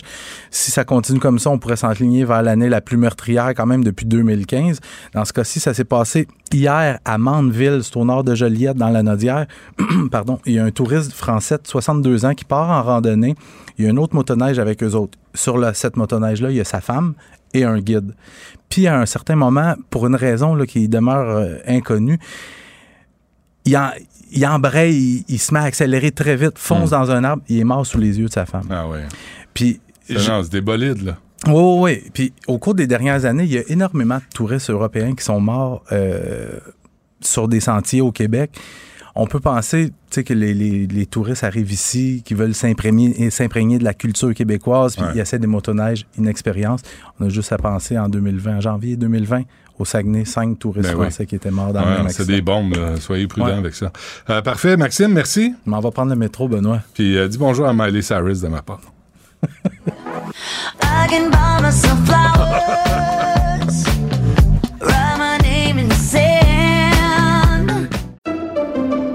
Pendant que votre attention est centrée sur vos urgences du matin, vos réunions d'affaires du midi, votre retour à la maison ou votre emploi du soir, celle de Desjardins Entreprises est centrée sur plus de 400 000 entreprises à toute heure du jour. Grâce à notre connaissance des secteurs d'activité et à notre accompagnement spécialisé, nous aidons les entrepreneurs à relever chaque défi pour qu'ils puissent rester centrés sur ce qui compte, le développement de leur entreprise.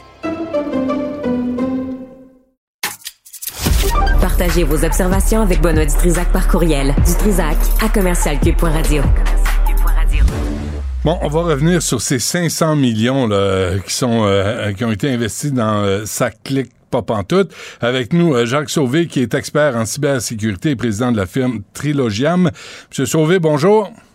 Bonjour, ça va bien? Bien, bien. Euh, Allons-y tout de suite. Là. Ben, Expliquez-moi ça. Qu'est-ce que vous comprenez, vous, de ce flop informatique du projet SACLIC, alors qu'Éricaire, qui, est dans, qui était dans l'opposition, avait toutes les solutions aux problèmes, et là, maintenant, il est ministre, puis il dit, moi, j'ai rien vu, puis ça me regarde pas. Expliquez-moi ce qui s'est passé, si vous le savez. Ben, euh, écoutez, c'est des gros, gros projets. c'est les buzzwords qu'on entend dans l'industrie depuis longtemps. là. La transformation numérique. Oh boy.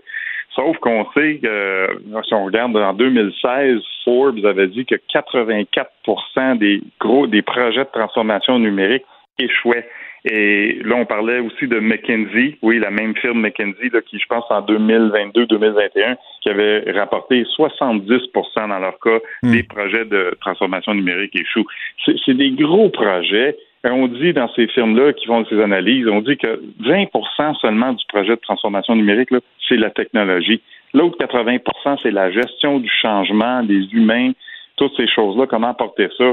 Et oui, dans le cas de la SAC, on peut dire que c'est un gros cafouillis. Euh, on est toutes, nous autres, dans, dans la communauté d'informatique et cybersécurité. C'est comme fermer une organisation comme ça pendant trois, quatre semaines, puis revenir, puis rien qui fonctionne. Voyons donc. Moi, l'analogie que je donne, c'est imaginez là, si une autre compagnie, prenons exemple Air Canada, dit Ah, on va migrer nos affaires, on va fermer pendant un mois là, les avions en terre, puis de Ben réservation, plus rien. Voyons donc. Ouais. Vous, avez écrit, euh, vous avez écrit sur votre site, euh, Monsieur Sauvé. Bon, fait que là, si je comprends bien, le nouveau système de la SAC, c'est IBM qui a eu le contrat et bâti de quoi sur SAP avec des développeurs en Inde. Euh, en, en, en termes concrets, là, pour moi, là, euh, pour le sans dessin moyen comme que je suis, ça, qu'est-ce que vous voulez dire? Ben, SAP, c'est un gros système. Là, c'est, une compagnie qui est basée en Allemagne. C'est reconnu à travers le monde. Mais c'est un système qu'on appelle un ERP, qui est un anglicisme pour euh, Enterprise Resource Planning. Fait que typiquement, c'est utilisé dans les entreprises. euh, Je crois en fait exemple comme BRP, je vous dis un, exemple à Valco. Ils utilisent ça pour gérer toutes leurs commandes, leur stock, leur inventaire, pièces, toutes ces choses-là. Fait que dans, dans un environnement de gouvernemental comme ça, il y a beaucoup de monde qui trouve ça, ben c'est un peu bizarre d'avoir utilisé ça. Puis là, en plus, c'est des grosses firmes comme IBM, on a vu, là, c'est le genre de monde qui ont travaillé sur le, le- le payroll Phoenix à Ottawa. Hein? C'est un autre gros cafouillis. Ben Et puis là, en plus, on se retrouve avec des développeurs en- aux Indes qui n'ont aucune idée de ce qui se passe au Québec. Euh, je sais pas, ça sonne comme... euh, Est-ce comme ça fait penser les trois sorcières là, dans la, la pièce de théâtre de Macbeth, là, qui mélangent toutes sortes d'affaires dégueulasses dans leur chaudron. Mais est-ce qu'on est-ce qu'on comprend, M. Sauvé? Parce que moi, depuis le début, je dis, puis je connais rien, là, puis je dis 500 millions. 500 millions, un demi-milliard pour, pour, pour ça. Et en plus, ça marche pas. Moi, je, je tombe en bas de mes shorts, puis tout le monde me regardait et me disait, ben non, c'est comme ça. Vous, trouvez-vous que 500 millions, c'est trop cher à C'est énorme. Puis là, savez-vous ce que je crains, c'est que comme il est déjà arrivé dans le passé avec euh, avec d'autres gros fournisseurs comme ça au gouvernement du Québec, c'est là ils vont venir puis ils vont dire ouais ok là vous avez payé 500 millions, si vous voulez qu'on arrange tous les problèmes là, ben ça va être un autre 200 millions puis là on va travailler avec vous pour arranger les problèmes. Ben, là, j'espère que non. là. Mais ça, c'est comme J'espère dossier qu'il y a des santé. clauses, des pénalités là-dedans, dire ben là ça marche pas ton affaire, hein, Ouais. c'est comme arrangez-moi ça. Fait que je Des- sais pas là. Des clauses de pénalité. À qui on pose la question? Parce qu'Éric Kerr se présente comme un touriste, puis Mme Guilbeault, le ministre des Transports, dit ben c'est Éric Kerr, puis Éric Kerr dit ben c'est la SAQ, puis la SAQ, euh, ben ils disent pas c'est qui. Ils disent rien. Non, exact. C'est le lançage de balles. Euh, c'est fou, là. Moi, moi, ce que je vois là-dedans, là, je vois, je, je, je sens qu'il va y avoir une très belle opportunité pour Mondou de faire une autre excellente publicité hilarante pour le Bye Bye 2023. euh, hein? Mais, Ouais, ça ressemble à ça. à part ça, hein? OK. Euh, je vous cite Kerr, puis je vous pose une question après, Jacques Sauvé. Éric Kerr dit c'est en novembre dernier que la SAQ avait d'abord présenté son plan de match au gouvernement. À ce moment-là, tous les voyants étaient ouverts, tant dans leur planification que dans leur déploiement. Je vous nomme ministre de la cybersécurité du numérique, Jacques Sauvé. Quelles questions auriez-vous posées avant de mettre en place ce projet de SACLIC? Comment est-ce qu'ils vont gérer tout ce changement-là, la formation? Ça, se peut pas qu'ils s'attendaient que le jour là, où tout revient en ligne, qu'il y ait 500 000 Québécois, peu importe, là, qui, boum, sont tous en ligne, puis ils, feront, ils vont créer leur compte, puis let's go, on voit plus d'un succursale de la SAC. Ça se peut pas, là. Ça se peut pas qu'ils s'attendaient à ça. Puis c'est quoi leur, leur, leur crochet vert? Qu'est-ce qui était vert au juste? On n'a pas de visibilité là-dedans, là. il n'y a pas de transparence à ce niveau-là. Mais de, de, de là à dire que au mois de novembre, tout est beau, puis là, une couple de mois plus tard, hein, tout est. Hein, c'est un cafouillis. Écoute, c'est un, gros. Mais, quel- mais gap à quelque part. Mais quelle démarche tu mets en place avant de, d'utiliser un système? là? J'imagine qu'il faut le tester, il faut le soumettre à des essais. Ben, c'est ça qu'on trouve bizarre. On comprend pas le besoin d'avoir fermé pendant trois, quatre semaines pour dire on migre les données. Ben oui, mais les données auraient dû être migrées. On aurait dû peut-être rouler en parallèle un petit peu. Habituellement, les entreprises, c'est ce qu'ils font quand ils adoptent un nouveau système. Des fois, c'est même un an, deux ans en parallèle avec le vieux système, puis là, on fait une dernière migration, puis on va live là, quand on sait que tout fonctionne. Mais là, de dire on flippe la switch, on ferme un système, on allume l'autre trois semaines plus tard, hi, euh, Puis donc, il n'y a pas eu de transition. Il aurait dû faire une transition entre les deux systèmes, mais pas interrompre le service. Clairement. Clairement. Mais comment ça que moi... possession d'un nouveau véhicule la semaine dernière. Le la fille savait même pas si ça pouvait euh, émettre mon mon euh, mon enregistrement. Elle disait c'est le bordel. On fait des affaires, on fait soumettre un message d'erreur, faut recommencer, des pertes de temps phénoménales chez les concessionnaires. Puis là, hier, finalement, j'ai pris le temps de moi-même de m'enregistrer sur sa clé, de voir que ça avait de l'air. Ouais. Et là, évidemment, ça, ça repose sur la nouvelle identité numérique du gouvernement. là. C'est cool, OK. Le processus est assez simple. Mais moi, le gars de cybersécurité, première chose que je veux voir, c'est comment est-ce que je fais pour activer l'authentification multifacteur hein, pour protéger mon identifiant? Ben, il n'y en a pas. Fait que, bravo. Qu'est-ce que ça veut dire, ça? En 2023, de sortir des, des systèmes de, de- de- d'identité numérique, on n'a même pas l'authentification multifacteur. Ah, Mais qu'est-ce que ça veut dire? prêt. Attendez, euh, Jacques Sauvé, parce que là, vous parlez dans votre jargon. Le, Ouais. le système d'identification multifacteur, là, ça veut dire quoi, ça, au juste? Ça, ça veut dire que je mets mon nom d'usager, puis mon mot de passe, puis ensuite, j'ai un code sur mon appareil, mon téléphone, un code qui est généré, ou bien non, on envoie au minimum un texto avec un, un code à six chiffres, puis là, on rentre ça en plus. Ah, comme les banques. notre- Comme le font les banques, là. Ben, comme le font certaines banques, euh, pas toutes les banques encore, mais oui, puis on dit que c'est une des meilleures façons. Nous, on encourage là, tous les usagers de tout le temps activer l'authentification multifacteur. C'est une des meilleures façons de protéger un identifiant en ligne. Fait qu'on se dit, hein, le gouvernement sort un nouveau système d'identité numérique, pas d'authentification multifacteur. Wow! Comment ça fait qu'ils comment ça qu'ils ont pas appelé? Ils ont toute une communauté, hein. Toute la communauté du Hackfest là, qui est au Québec, c'est des gens incroyables. Il y a une communauté en arrière de ça qui aurait adoré euh, donner leur, leur, leur conseil, euh, de les aider. Je sais pas quoi. On dirait qu'ils partent là puis ils font des choses. Puis là, on se retrouve encore avec un système qui va être ben, pas trop sécuritaire, là. Non d'usager mot de passe et tout. Ouais. Mais euh, pour- comment ça marche pour avoir des contrats en informatique avec le gouvernement? On dirait que c'est juste IBM qui les remporte euh, tout le temps. Oui, ben écoutez, moi j'avais une autre entreprise avant, il y a plusieurs années, puis j'en connais, je connaissais d'autres entrepreneurs. C'est tellement lourd et c'est tellement, on va dire, arrangé avec le gars des vues qu'il y a plein de firmes là, qui bident même plus sur des contrats publics. C'est trop compliqué. Puis trop souvent, là, la perte de temps et d'énergie quand ils savent que c'était fait déjà là, pour cibler une autre firme. Ouais. Non, ça c'est c'est ça des années qu'on dit qu'il y a plus il y a de moins en moins de, de firmes qui bident sur ces projets-là. Jacques Sauvé, moi j'ai fait une, ra- une- une recherche rapide, là, loin, loin d'être exhaustive, mais tout de suite j'ai trouvé juillet 2014, le gouvernement refuse de rendre public les documents qui justifient pourquoi il a accordé un contrat de 20 millions de dollars sans appel d'offres à la firme informatique IBM. Euh, 2018, malgré fiasco Phoenix, IBM a reçu 1,6 milliard en contrats fédéraux depuis 2011. Pensez-vous qu'il serait temps que l'UPAC s'intéresse davantage aux contrats gouvernementaux obtenus par IBM? Hein? Ça serait le temps qu'on apprenne de quoi, hein? Oui. Oui, absolument. Ça se peut pas, là. C'est, qu'il y a juste une firme, qu'il y a juste une grosse banque comme IBM qui peut répondre à tous ces contrats-là, puis à chaque fois, c'est le fiasco total. Ouais. Parce que, parce que vous l'avez dit, on a une communauté, on, a, on en a des gens qui seraient capables de travailler dans ce, sur ces contrats-là. Absolument. On a, on a des, des gens incroyables dans la communauté là, de cybersécurité au Québec qui ont euh, plein de bonnes technologies, plein d'idées, qui savent Ouais. comment faire. Mais c'est, c'est ça, c'est lourd travailler avec le gouvernement. Puis un petit 500 millions, hein, ça arrondit le fin de mois. Hein? Hey, ça ça. Se peut-tu? Jacques Sauvé, consultant en cybersécurité, un gros merci à vous de nous avoir parlé. Puis restons en contact. S'il y a autre chose, là, euh, euh, gênez-vous pas, là, parce que je pense qu'il va falloir se pencher sur l'octroi des contrats en informatique, surtout à des, à des firmes comme IBM, qui, de toute évidence, répondent à rien ni personne. Ouais, ça fait longtemps qu'on parle de ça. Hein? Ça prendrait peut-être un autre genre de commission Charbonneau pour l'informatique style. Ah, C'est dit. Merci, euh, M. Sauvé. À la prochaine. Ça. Bonjour. Écoute, Benoît, je te l'annonce en exclusivité aujourd'hui. Arrêtez les communications à un moment donné, là. À chaque crise internationale. Antoine Il Robitaille. y en a un qui m'a écrit hier, qui m'a dit que j'étais nazi. Antoine a toujours plein de choses à dire et c'est pour ça qu'on l'aime. Philippe Vincent Foisy. Quitte à subir ces effets-là et subir ces conséquences-là pour nous aussi. La rencontre. Offenser, qu'on ose poser une question et remettre en question les décisions. Écoute, de... j'en revenais On peut pas. rien dire. On peut plus rien On peut plus rien dire. Surtout dans la, La rencontre Robitaille. Foisy. Bonjour à vous deux.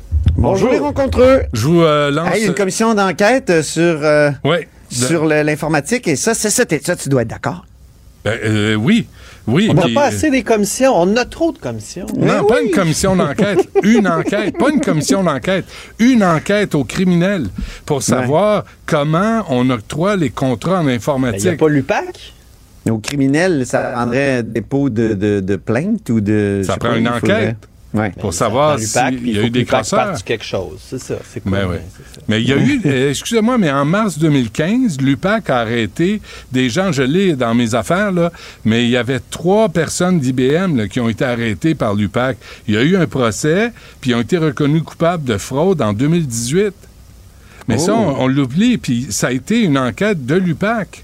Alors, je pense que M. Gaudreau, s'il est quelque part, puis ça lui tente de, de- de sortir euh, de son silence, il serait peut-être temps de rassurer les gens, comme quoi des contrats de 500 millions, on veut avoir le détail de la facture. Ouais. Bonne idée, ça. Antoine. Moi, je suis- très d'accord. On fait ça. On va appeler à l'UPAC. Euh, appelons tous à l'UPAC, là, débordons les communications. Euh, Philippe Vincent, il faut que l'UPAC euh, prenne position là-dessus. Ben, ça c'est se à peut ça pas. qu'elle sert. Là. Ben, peut-être peut-être qu'elle enquête. Qui sait? C'est ça qui est intéressant. Peut-être qu'elle Ouais, enquête. ils et parlent plus de leurs enquêtes appeler. depuis que. A- c'est ça. Depuis qu'on en a plus ben, ben mais, normal- mais normalement, là, mettons, Ouais. l'UPAC sert à ça. Ceci dit, j'ai l'impression qu'il y a peut-être un aspect qui n'est pas criminel, mais qui est plus de type incompétence dans ce dossier-là encore. Parce que euh, on se dit a juste les plus gros qui sont capables de faire ces affaires-là au fédéral, on le fait au provincial aussi. Et je me, je, ce serait intéressant de s'assurer qu'il n'y ait pas d'aspect criminel, mais après ça, c'est légal de faire du lobbyisme, c'est légal pour ces compagnies-là de dire, ben nous, on a les meilleurs produits à vous offrir. Et si le gouvernement dessine des appels d'offres de telle sorte que ce ne soit que ces gens-là parce qu'ils pensent que puis le lobbying collusion. a fonctionné, Ben, ben, est-ce qu'il- y a collusion. collusion? Ben, Ben oui, oui. mais la, Je- le PAC sert à ça. Moi, ce que je veux juste dire ça. ici, c'est que ça se peut aussi qu'il n'y ait rien de criminel, mais que ce soit une forme d'incompétence de l'appareil euh, d'appel Ben, d'offres ou... Ben, mais c'est à ça que sert l'UPAC. Espérons je- que l'UPAC soit utile option, ça là-dessus. l'autre option, ce serait peut-être de rapatrier la compétence à l'interne, de pas toujours aller à l'externe. Ben Ça, moi, je ferais juste l'interne québécois. Tu sais, au Québec, il y a de la compétence. Il y a des plus petites entreprises qui sont capables, pour moins cher, de faire des produits informatiques et surtout d'avoir de la flexibilité avec ces produits Mm. informatiques-là. Et en plus, tu gardes l'argent à l'intérieur de ta province pour t'assurer euh, une vitalité économique. Depuis que tu l'as utilisé, Antoine, je me gêne plus pour l'utiliser. Alors, ça fait en sorte que là-dessus, je pense que je pense qu'on pourrait développer aussi cette, euh, cette, euh, ce, ce- ce travail-là à l'intérieur du Québec, à l'interne du Québec avec des entrepreneurs québécois, plutôt que Mm. d'aller vers des géants qui font des solutions trop chères et qui sont ensuite Parce que le problème avec Phoenix aussi, on le voit, depuis sept ans, on n'arrive pas à corriger tous les bugs parce que c'est gros l'appareil fédéral. L'appareil fédéral, c'est énorme. Ouais. Et les grosses compagnies ont comme de la difficulté à trouver des solutions à plus petite échelle. Je vous soumets une nouvelle que j'ai trouvée ce matin. 2014. 2014. Martin Coiteux doit expliquer pourquoi le gouvernement du Québec a mis pour un milliard en consultant en informatique. 2014. C'est bon. C'est pas vrai, c'est pas vrai que là, il n'y a pas des crosseurs dans le milieu informatique au Québec. C'est impossible. Là, il est temps qu'on fasse la lumière là-dessus et que l'UPAC redevienne utile. Bonne idée, ça. Je suis bien d'accord. Hey, un milliard en consultant informatique au Québec. 2014. Martin Coiteux a Ouais, essayé mais de le ça, sortir. Écoute. Justin Trudeau avait promis ça aussi euh, aux côtés du fédéral. C'est qu'un moment donné, tu te promets ça quand tu n'es pas dans le gouvernement, tu arrives au gouvernement, comme Antoine disait, il manque cette compétence-là à l'intérieur de l'appareil Mais gouvernemental. Philippe pour Vincent, coupe un ça milliard. coûte trop cher. Un milliard en Mais- consultant. Un milliard, Ça oui, va mais vite. c'est parce que Hey, à ça va- je 25 pense 000 que face à l'informatique, face à l'informatique, on est un peu face, comme face à notre euh, notre euh, mécanicien. Quand il nous dit il faut changer le crâne de ça. puis là, là, tu comprends. Ouais, mais t'amènes ton beau-frère qui est mécanicien pour vérifier si t'es en train de te faire fourrer. Ben, c'est ça, ça prendrait comme une comme une un commission permanente qui étudie ces affaires-là. Commission. Mais on n'a pas un ministre qui est censé faire ça. le touriste. Je sais. Euh, Monsieur Le- Kerr. Non, mais c'est parce que mais c'est là bon. aussi l'aspect où quand Éric Kerr sort pour dire ben c'est pas de ma faute. Moi, j'étais pas là. La SAQ, Ah. ils ont décidé tout seuls. La, Ben, il y aurait moi, plus mon de gouvernement, à il est déchirer, Kerr, s'il était dans l'opposition face à ces Ben, affaires-là. il y aurait plus un bouton qui aurait tenu ses chemises. Ben, là. il Fait en un moment bédaine. donné, Il se promènerait en c'est juste, bédaine à c'est juste que, Québec, fait- faites, faites preuve de proactivité. Dites-nous, on les a appelés, on a regardé, on a vérifié, Oui. on a donné notre aide. On bâtit de l'expertise et c'est tant mieux. Puis on salue le fait qu'Éric Kerr bâtisse un ministère qui se tienne, même si on a vu qu'il a perdu quand même beaucoup de Il y a comme une contradiction dans ses propos, Éric Kerr. Hein? Ben oui. Il commence par dire, euh, d'une part, euh, ça me concerne pas, puis après ça, à un moment donné, je vais perdre patience. Mais oui, mais... Ben, si ça ne te concerne pas, euh, C'est prends ça. ton gaz C'est légal, fais d'autres choses, va jouer au Ben bridge, là, si ça te Mais quand il pas, était là. dans l'opposition, il était commandité par Daniel Manufacture qui lui fournissait des chemises parce qu'à chaque jour, là, il s'en Oui. déchirait une. Tu sais, puis là, tout à coup, il est au pouvoir. Euh, je ne sais pas, moi, je n'étais pas là, ça me regarde pas. Ben, ça, c'est- vraiment, c'est décevant. Puis c'est parce que qu'est-ce qu'il va faire pour la suite? Moi, sincèrement, aussi, c'est la question à laquelle il n'y aura pas le choix de répondre bientôt. C'est que là, cette transition-là a été difficile.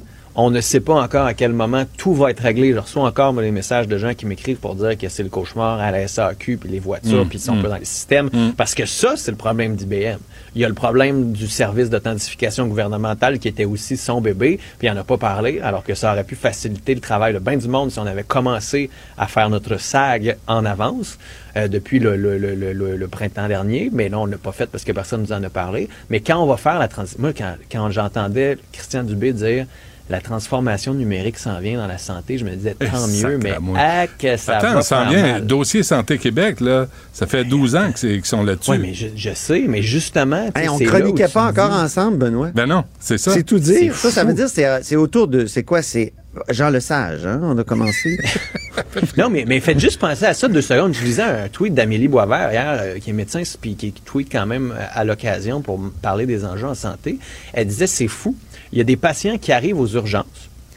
On ne le sait pas, mais des gens qui ont des conditions X, Y, Z et que c'est pas écrit dans leur dossier. Fait qu'il y a des gens qui peuvent arriver, sont cardiaques, Wow. on le sait pas. C'est pas dans le dossier. Fait qu'il faut que la personne te le dise. Faut comme fouiller. Il faudrait que la personne, faudrait que chacun se promène avec une disquette puis notre dossier médical dans les poches. Ça, ça, ça a sincèrement pas de bon sens. On est en Voulez-vous- 2023. Voulez-vous rire? OK. Euh, Voulez-vous rire? ou- 28 août 2018. Efficacité de l'État. Un gouvernement de la CAQ réduira la bureaucratie et le gaspillage au sein de l'État. Ça, moi, j'ai sorti plein de citations d'Éric Kerr, euh, qui dit en 2015, en 2016, là, que lui, il va faire mieux, que c'est scandaleux, que c'est inacceptable. Puis aujourd'hui, il est ministre, puis il n'a rien à dire. C'est extraordinaire. D'abord, euh, seriez-vous d'accord d'avoir une commission d'enquête sur IBM? Sur IBM? Absolument. Sur les contrats informatiques en Ben oui, G. sur les contrats informatiques. Ben, IBM en a eu pas mal, là, de gré à gré. Là. Faites, faites une petite recherche rapide. Vous allez voir que euh, IBM a été choyé, autant à Québec qu'à Ottawa. Je me souviens que Lafrenière, euh, lorsqu'il était patron de l'UPAC, avait Mhm. dit qu'un jour, il va falloir qu'on s'attaque à l'informatique. Absolument. Mais euh, bon. Bon, euh, voulez-vous C'est parler d'autre c'est chose? plus- c'est plus une source très crédible aujourd'hui. oui, la réfection du Salon Bleu. Euh, Il y c'est a eu une bonne nouvelle. Bon, envoyez donc. La présidente de l'Assemblée nationale, Nathalie Roy, a rejeté l'idée de son prédécesseur, François Paradis, qui voulait redisposer les sièges du Salon Bleu en hémicycle. Et j'adore la citation de Nathalie Roy. On va dire les vraies affaires. là. Le Salon Bleu, il est rectangulaire. Un hémicycle, c'est rond.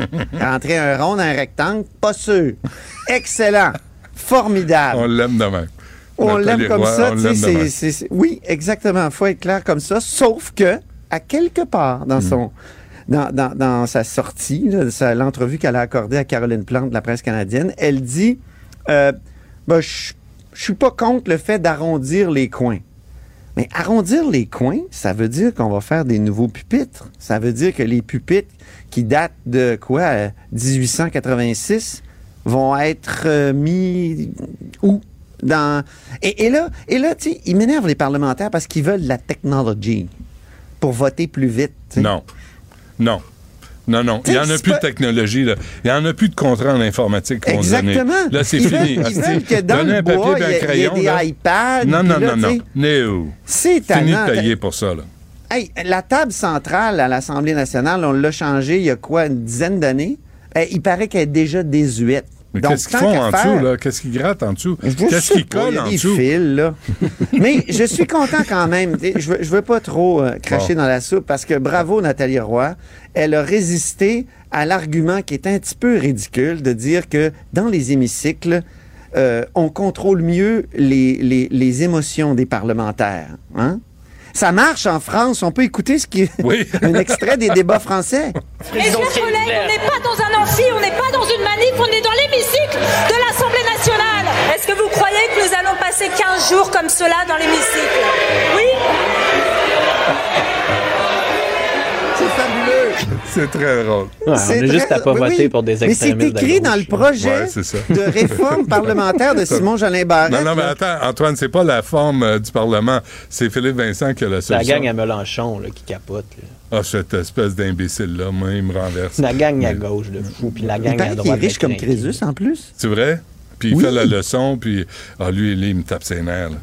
C'est- il serait- il se- au Québec, il serait à Québec solidaire, je pense. En passant, euh, un mot, j'ai vu ça, euh, Philippe Vincent, euh, dans Saint-Henri-Sainte-Anne, là, il y a, un- il y a un- un- une circulaire qui, euh, qui se promène là, de, Hey, de une Québec autre solidaire. histoire de dépliant dans une circonscription de Montréal qui fait l'affaire du Parti québécois.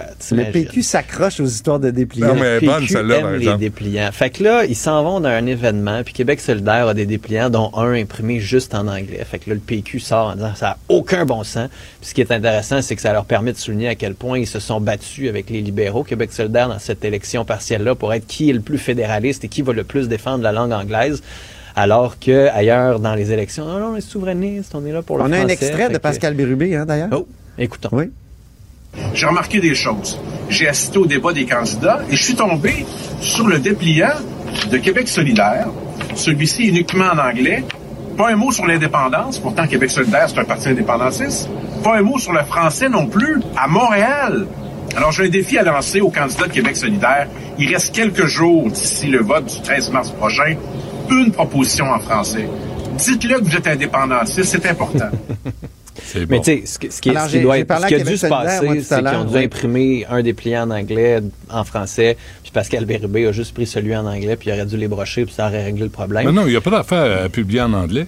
T'es au Ben, Québec, c'est là. bilingue, là. Tu, peux être, tu peux être bilingue à Montréal. là. Tu peux parler ça, à une anglophone. Un Ben, parti indépendantiste va annoncer en anglais.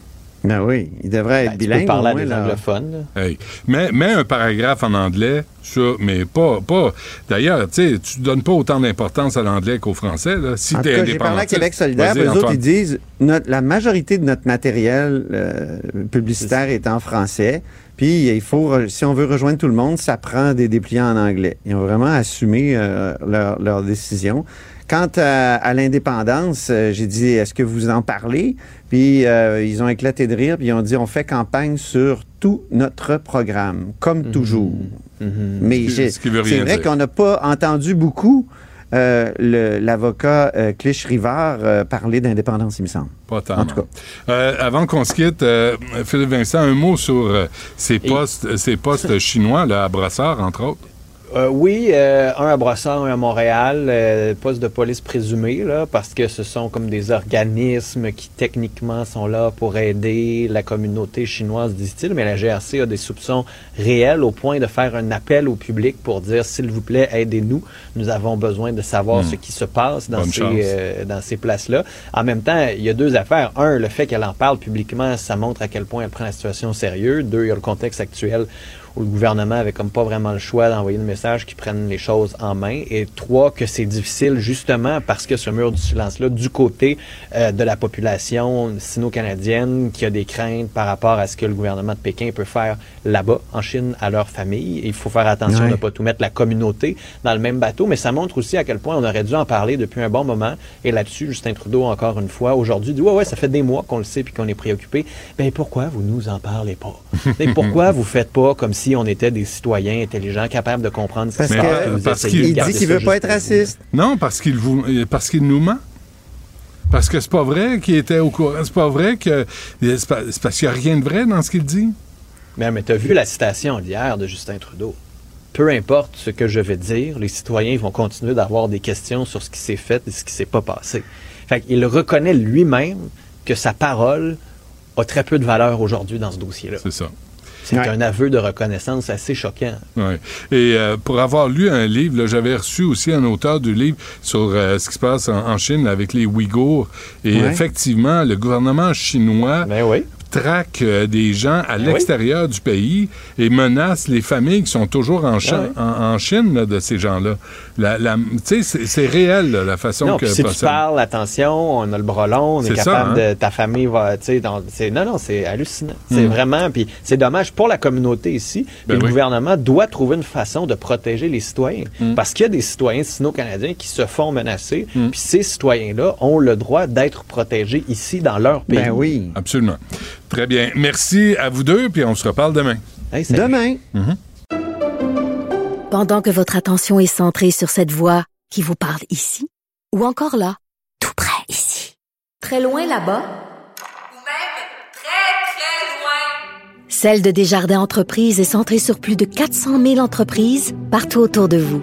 Depuis plus de 120 ans, nos équipes dédiées accompagnent les entrepreneurs d'ici à chaque étape pour qu'ils puissent rester centrés sur ce qui compte, la croissance de leur entreprise.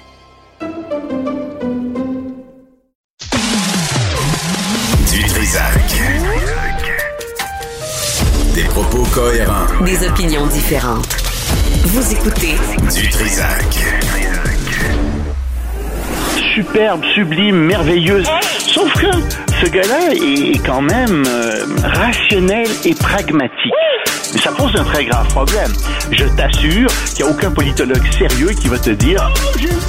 Un politologue, pas comme les autres. Loïc Tassi. C'est pas le temps de faire ça. Loïc, bonjour. Bonjour, Benoît. Alors, si tu as une contravention, tu peux te présenter un poste de police du gouvernement chinois qui... Non, c'est correct. Très pratique. Tu veux renouveler ton passeport, t'as pas besoin d'aller à Ottawa, t'as pas besoin d'aller au consulat, t'as ça dans ta ville, à Brossard, à Montréal, au coin de la rue. Euh, si t'as besoin de, de, euh, de toutes sortes de choses, tu veux renouveler ton permis de conduire. euh, Et si tu écris contre là. le gouvernement chinois, ils te rendent visite à domicile s'il y a lieu. Ils peuvent te rendre visite à domicile très facilement. Ils sont très serviables, très très très serviables. En fait, c'est des services qui sont. euh, Il y a deux choses. Hein. C'est des services consulaires. Ça, t'as pas le droit de faire ça comme pays, à moins de demander officiellement à un autre pays d'ouvrir un consulat. C'est ça des services consulaires. C'est tout à fait légal. Tous les pays le font. C'est des services qui sont euh, des, des- des points de service euh, pour les, les- les gens, les ressortissants d'un pays. Parfait. Mais ils font plus que ça. Euh, ils font aussi de la surveillance de- des citoyens chi- chinois. Puis ça, dans les démocraties, je peux t'assurer qu'aucun gouvernement ne fait de la surveillance de ses ressortissants à l'étranger, à moins qu'ils soient impliqués dans une affaire criminelle. Mais en Chine, on surveille les gens. Les étudiants, par exemple, chinois qui euh, sont dans les universités, sont chaperonnés. On sait qu'ils les surveillent. Ils sont chaperonnés, ils sont Ouais. surveillés. Ouais. Euh, puis ça fait longtemps que ça dure. Puis euh, ils font aussi d'autres choses. Ils font des pressions sur ces gens pour que euh, fassent de l'espionnage, pour que euh, ils votent du bon côté, etc. Puis ça là, c'est tout à fait inadmissible, ou en tout cas, c'est ce qui est allégué. Si c'est pas le cas, ben, qu'une enquête le révèle, puis à ce moment-là, la Chine sera blanchie, puis ça sera merveilleux, on aura d'excellentes relations avec la Chine. Sinon, ben, il faut qu'il y ait une enquête puis qu'on voit y en est. Et ça va plus loin que ça. C'est, pas juste une affaire d'élection, c'est aussi une affaire d'espionnage. Euh, les Chinois font de l'espionnage à l'échelle industrielle au Canada, semble-t-il. Ça fait longtemps que ça dure. Il y a personne qui dit rien ou pas grand-chose. Il paraît que même la moitié euh, des enquêtes de la- des services de renseignement sont sur des affaires chinoises. Alors la question que je pose, c'est, écoute, comment ça se fait? Ça dure ça depuis des décennies. Comment ça se fait que ça surgit maintenant? Puis comment ça se fait que les politiciens ont rien fait depuis toutes ces décennies? Ça, c'est un scandale.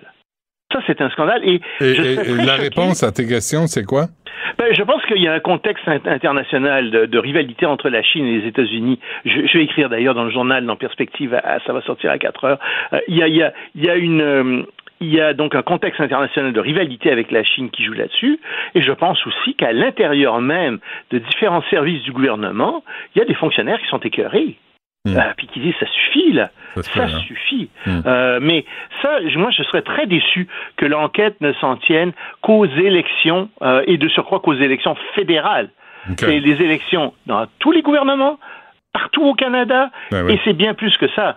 C'est est-ce qu'il y a ingérence de la Chine ailleurs, dans le milieu des affaires, dans les milieux universitaires, jusqu'où ça va? Mhm. Moi, j'aimerais savoir. On Et va- je pense qu'on a besoin d'une enquête, d'une vaste enquête publique, le plus rapidement possible. Parfait. La Russie euh, qui met euh, en péril des réacteurs nucléaires en Ukraine? Oui, la Russie qui euh, a tiré euh, des missiles, elle en a tiré euh, un très grand nombre hier soir, elle a tiré 80 missiles, 34 ont été abattus. Parmi ces missiles, il y avait des missiles hypersoniques qui, semble-t-il, sont impossibles à arrêter. La Russie euh, dit qu'elle a fait ça parce que euh, c'était une façon de répondre à une attaque des Ukrainiens euh, en sol russe, Euh, mais toujours est-il qu'ils ont, ils ont visé encore les infrastructures, ils ont visé euh, les infrastructures électriques en particulier, et que euh, la centrale nucléaire de Zaporizhia, résultat, a cessé d'être approvisionnée par le réseau électrique.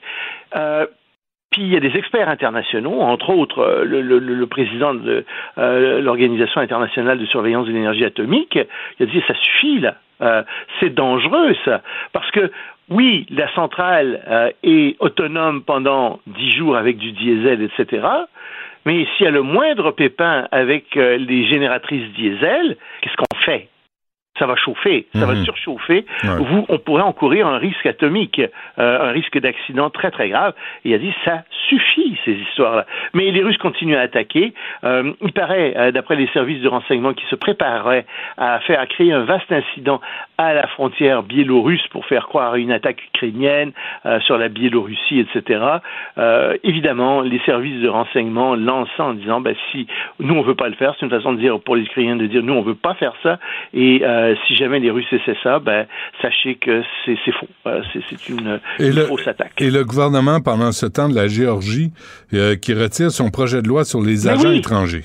Ben oui, euh, tu sais, j'en avais parlé hier, Ouais. puis je te disais, ça ressemble vraiment à ce qu'il y avait en Russie, puis ça s'est fait dans d'autres pays, Biélorussie aussi, puis ça va contre la liberté d'expression, contre les médias.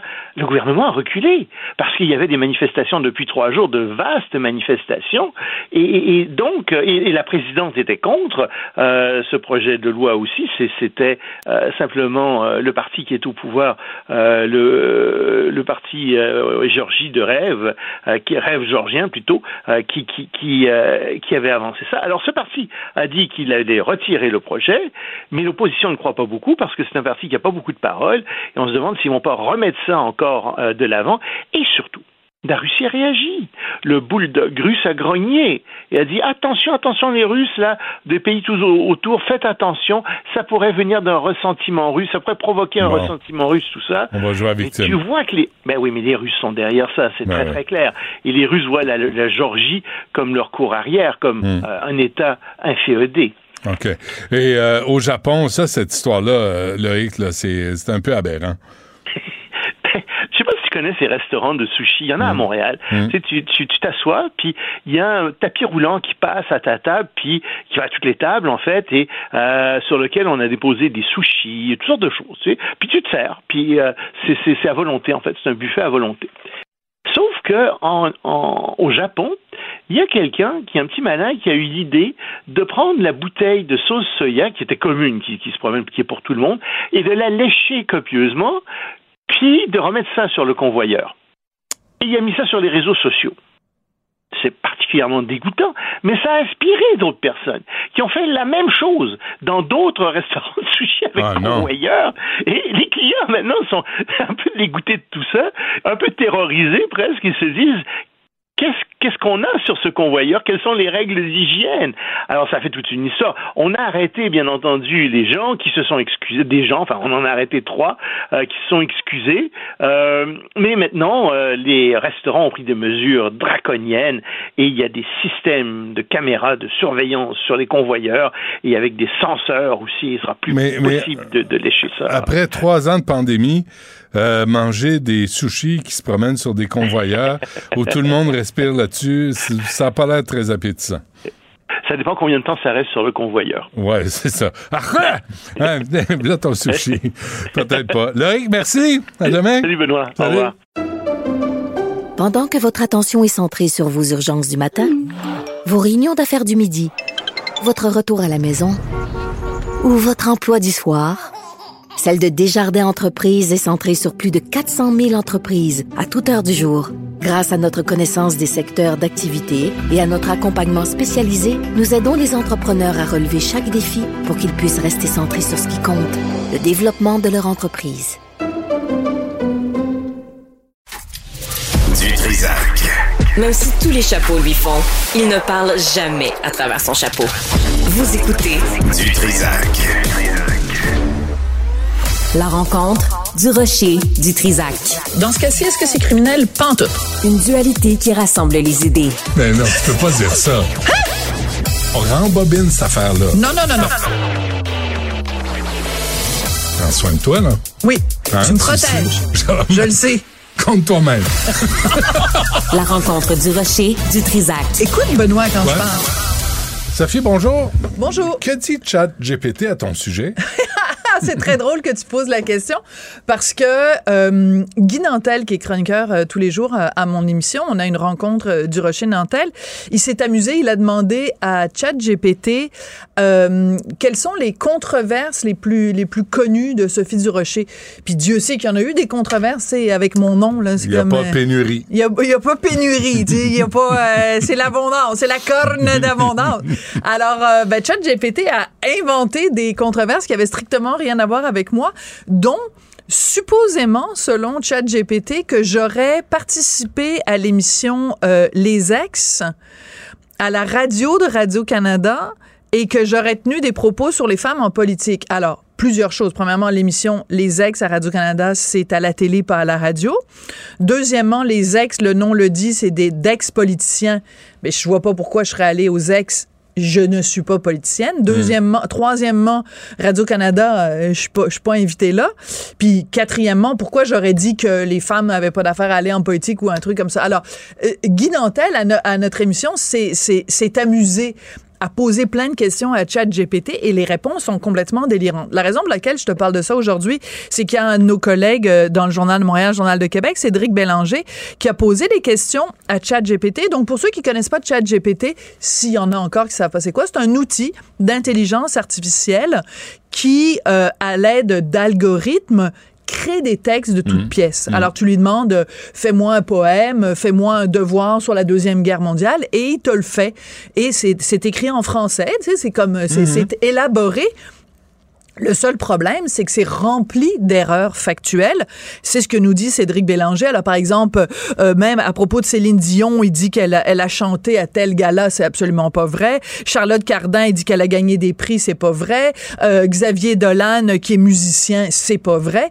Donc, c'est rempli de de- d'informations qui sont fausses. Et c'est très surprenant quand même parce que ChatGPT fait la même chose que ce qu'on fait tous. Tu sais, il se sert, il va chercher des sources sur Internet, que ce soit Wikipédia ou d'autres, et les et il crée des textes à partir des informations qui sont disponibles sur le net. Mais où est-ce qu'il a trouvé l'information que Xavier Dolan était un musicien ou que alors donc c'est très problématique. D'ailleurs à propos de Wikipédia, j'ouvre ici une petite parenthèse. Wikipédia a déjà dit que Richard était mort dans un accident de voiture. Alors, Wikipédia, moi, c'est- c'est- c'est n'importe quoi. C'est du grand n'importe quoi. N'importe qui peut écrire là-dessus, peut dire euh, Sophie Durocher est pédophile. Non, mais Puis là, c'est- t'es pogné avec ça, tu dis, C'est très dangereux. Puis tu peux et- pas l'effacer, hein? Et il faut, et non, C'est- et faut faire très attention. Et c'est pour ça que quand les gens disent ah, faites vos recherches, faites vos recherches, ben même si tu fais des recherches sur Internet, Hmm. ça n'est pas des, ce ne sont pas des sources fiables. Ce ne sont pas des sources fiables. Et- Jean-François Dumas a fait l'exercice. Oui. Juste à lire ça à mon sujet. Ah. Puis il disait que euh, Radio euh, Jordan, il est né le 16 juin 1960.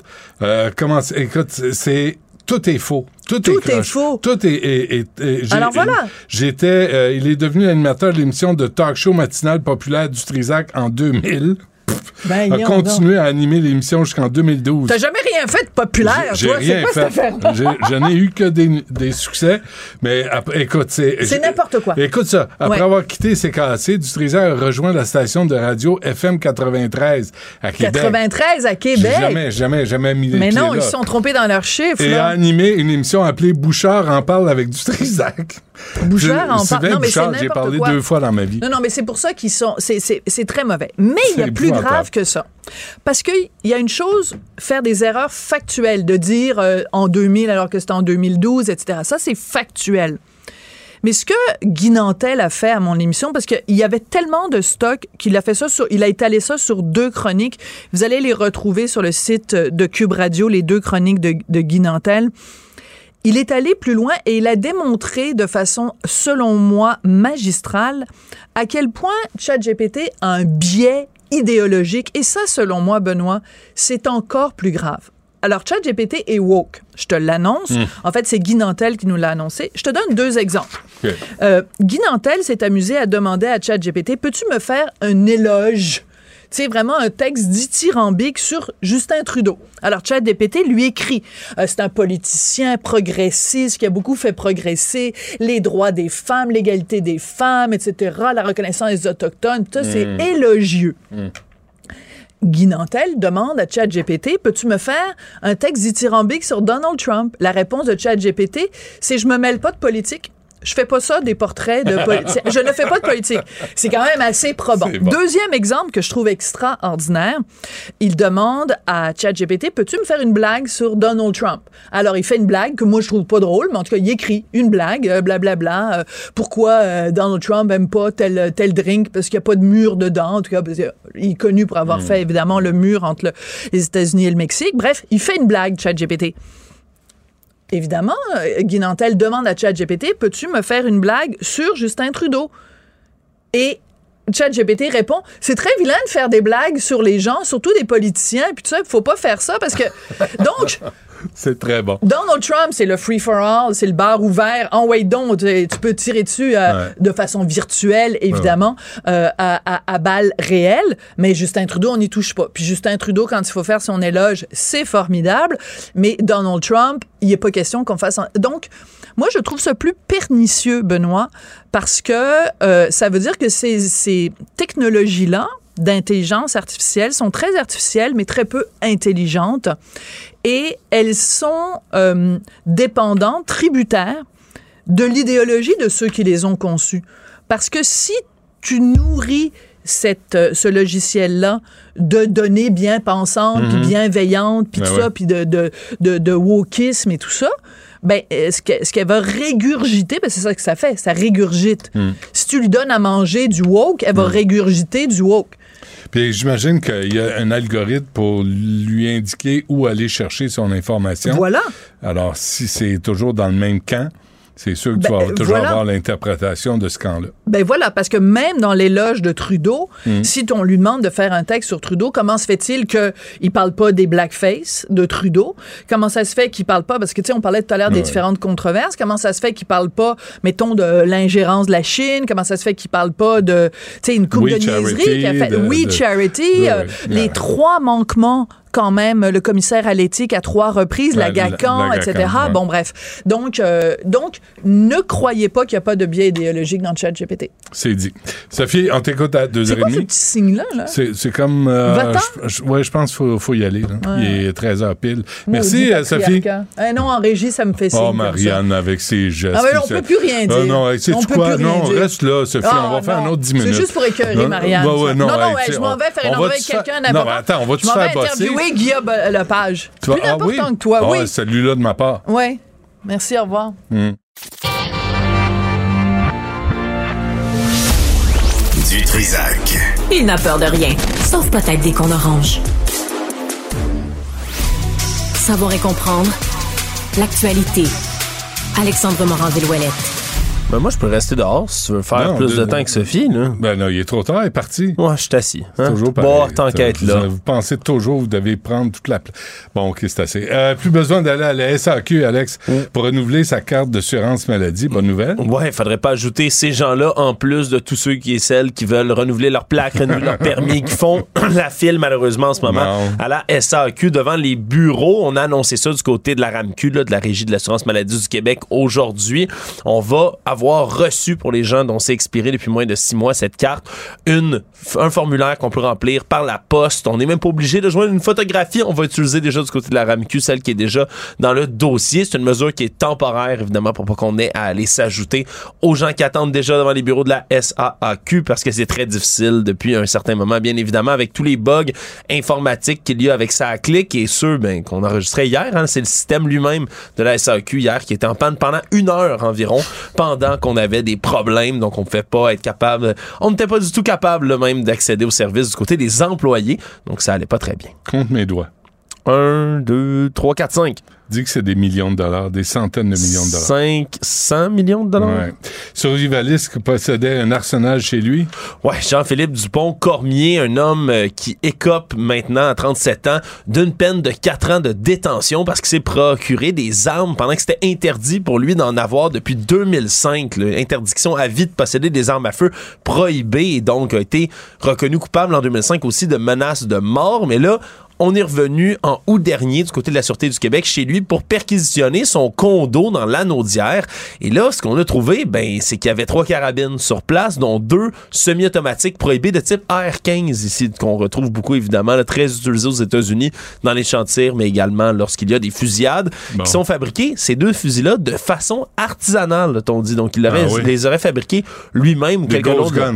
Hein? Des ghost guns. Est-ce Peut- qu'il reçoit ça en, en morceaux puis il l'assemble? L'histoire ne dit pas si c'est des ghost guns, mais lui aurait pu le créer même à partir de d'autres composantes. Et chez lui, ben, il y avait une cinquantaine de chargeurs prohibés, plus de 4700 munitions de calibre 5,56 mm, 29 livres de poudre propulsive, 8800 amorces de cartouches, des boulets, deux armes prohibées, dont un bâton télescopique, une bouteille de répulsif à ours, et donc avait plaidé coupable à plusieurs chefs d'accusation cet automne, entre autres trafic armes à feu et possession de documents contrefaits parce qu'il commandait toutes sortes de choses à partir d'un faux permis d'acquisition de possession d'armes à feu qui appartenait à quelqu'un qui était décédé, mais Ah oui. quand même Ah, à son nom. Et c'est comme ça que la Sûreté du Québec a ouvert une enquête sur lui et donc il devra passer quatre ans derrière les barreaux. Et tout ça, lui, il se prévoyait à cette, euh, ce- cette vague de drogue zombie. L'attaque des zombies s'en vient. Ouais, parce que cet homme-là, c'est un survivaliste. Les survivalistes sont toujours prêts à ce que la fin du monde arrive demain Ben oui. matin. Est-ce que ça pourrait venir de la drogue zombie?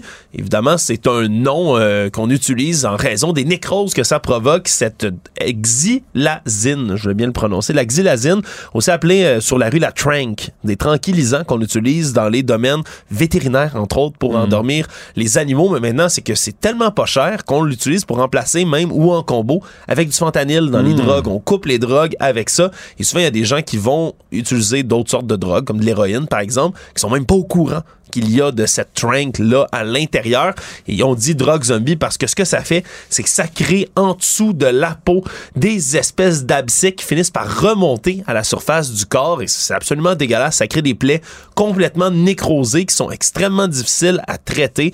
Et lorsqu'on se rend compte qu'il y avait ça dans notre drogue malheureusement il est bien souvent trop tard. Et là on a diffusé aujourd'hui du côté de la direction régionale de santé publique de Montréal un appel à la vigilance. On dit qu'à l'automne 2022 on a fait une étude sur 300 échantillons d'urine à Montréal et 5% de ces échantillons déjà contenaient le tranquillisant en question et on sait que c'est extrêmement dommageable dans certaines villes aux États-Unis. On dit qu'en 2022, 26% des morts par overdose à Philadelphie, il y avait de la xylazine dans le sang de ces gens-là. Donc c'est très très présent aux États-Unis et ça s'en vient de plus en plus à Montréal tellement qu'on a besoin de faire un appel à la vigilance. Écoute, on va être aux premières loges, euh, je pense, hein, ici. euh, ouais, ça se pourrait, quartier difficile où il y a malheureusement beaucoup de consommation de stupéfiants là, dans le coin ici. Et on finit avec Ouija, Alex. Ouais, parce qu'il y a près de 30 jeunes filles qui ont été hospitalisées après s'être amusées au jeu de Ouija en Colombie. On dit que on a recensé 28 cas possibles d'anxiété chez les élèves. Il y en a certaines qui se sont évanouies. On a déclenché l'alarme de l'école. Bref, des petites filles qui ont joué au Ouija, donc pour tenter de communiquer aux esprits avec ce plateau alphabétisé et qui ont dû avoir, je sais pas, des mauvaises nouvelles ou quelque chose de bien épeurant en même temps, tellement qu'il y en a qui se sont évanouis. Et là, on a été transportés jusqu'à l'hôpital local. On craint pas pour la vie de personne là-dedans. Est-ce que ce serait les esprits ou simplement l'anxiété généralisée qui, Non, sont, non. qui est venu visiter ces jeunes filles-là? Tu crois aux esprits, toi? Ben, le, le film L'Exorciste, ça commence comme ça, hein? On joue au Ouija? La petite, elle joue au Ouija dans le sol. Là, ils sont 28 en même temps. Puis elle joue tout seul, puis tu as vu ce qui arrivait? Ouais, ça a mal passé, hein? Hum. Non, je joue pas à ça, là, c'est dangereux. Oui. Ben. Jouer à échelle, euh, serpent et échelle, hein, c'est moins stressant. Serpent Échelle, c'est vrai que c'est moins stressant. Ouais. C'est un peu plus plate aussi. Moi, j'aime Sorry. Toi, t'es un grand joueur de, de jeux, de jeux de société, j'adore ça. Ouais, sorry, ça c'est quand tu, tu piles sur l'autre, tu Ouais, rentres dans son but, tu fais le tour 50 C'est fois, ça, tu rentres. Exactement. Ça, ça, ça a son charme.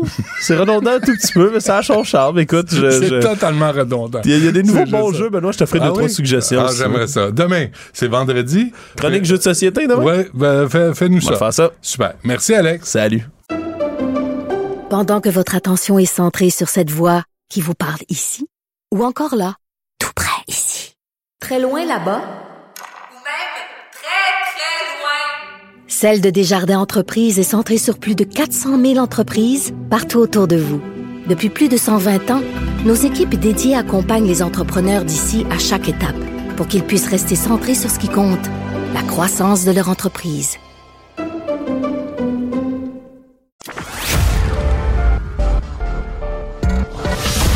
Un gars du peuple qui monte au front pour le peuple. Le Robin des Bois des temps modernes. Du Trisac. Charles Drouin est avec nous, directeur général du Salon international de l'auto de Québec. Monsieur Drouin, bonjour. Bonjour. Merci d'être avec nous. Alors, c'est le Salon de l'Auto de Québec et c'est ouvert euh, depuis euh, deux jours. Euh, c'est jusqu'au 12 mars à Expo euh, Cité. Ça a l'air de quoi après deux jours d'ouverture? Ça va très, très bien. On est presque identique avec les chiffres de 2020. Donc, pour nous, il n'y a pas de changement à Québec. Euh, on est privilégié d'être de, de retour après deux ans d'absence et de présenter autant de marques euh, à Québec. OK, là, là, vous allez pas nous narguer, là, M. Drouin, là, parce que ce que je comprends, c'est qu'à Québec, vous avez plus de marques qui sont présentes au Salon de l'Auto qu'il y en a eu à Montréal. Ben, c'est différent, effectivement. À Québec, ben, il faut savoir, là, au Canada, il y avait six salons de l'auto par le passé. Donc, trois dans l'Ouest, Calgary, Vancouver et Edmonton, et trois dans l'Est. Montréal, Toronto et Québec. Malheureusement, cette année, les trois salons de l'Ouest n'ont pas lieu. Donc, il est resté les trois salons de l'Est.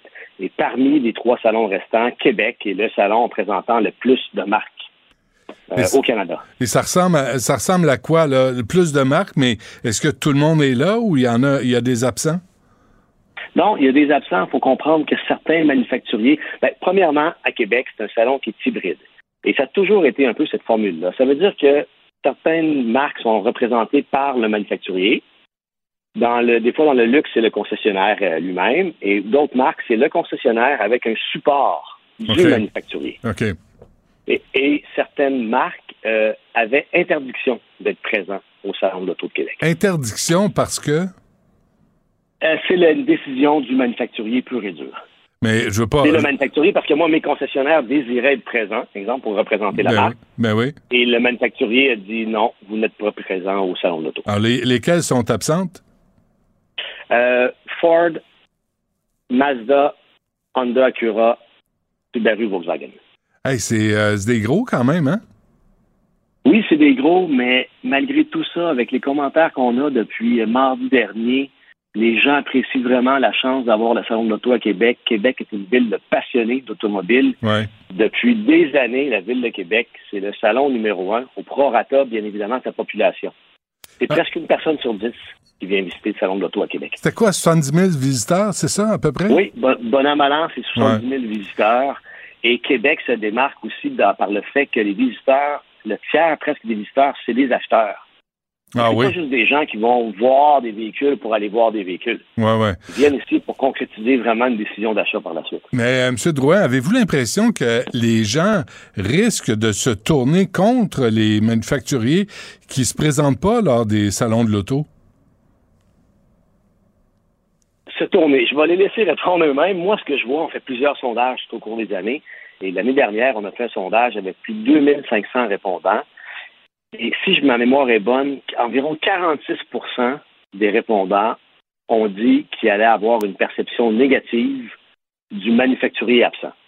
Est-ce que ça, concrètement, ça va se concrétiser en un changement de modèle, un changement de bon de voiture, Ouais. d'une autre marque? Je vais laisser le consommateur décider. Par contre, Ouais. euh, moi, je me promène souvent ici sur le plancher. Je parle, bon, je parle à différents gens. Je parle évidemment aux visiteurs. Je leur demande comment, comment ils ont apprécié le salon.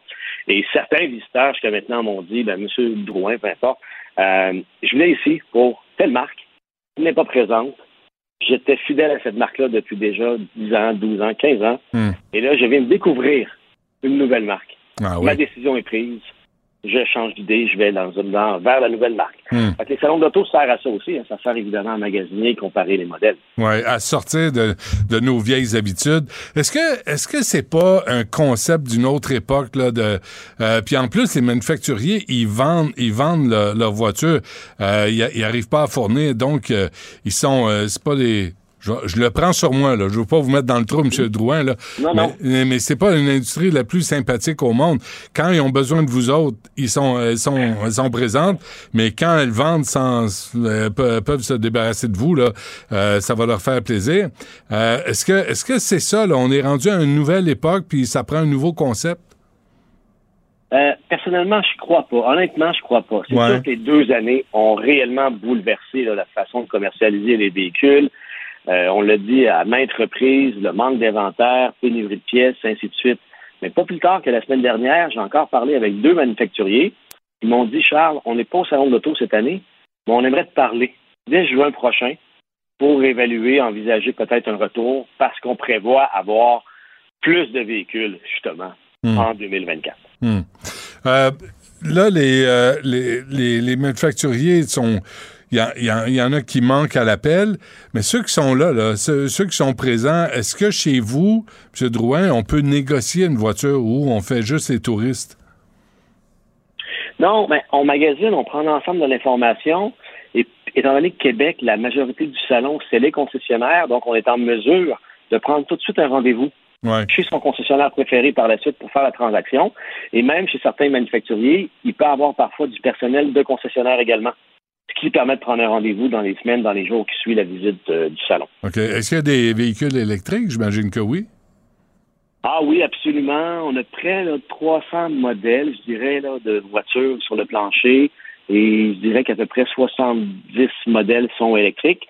Sans oublier nos essais de voitures électriques.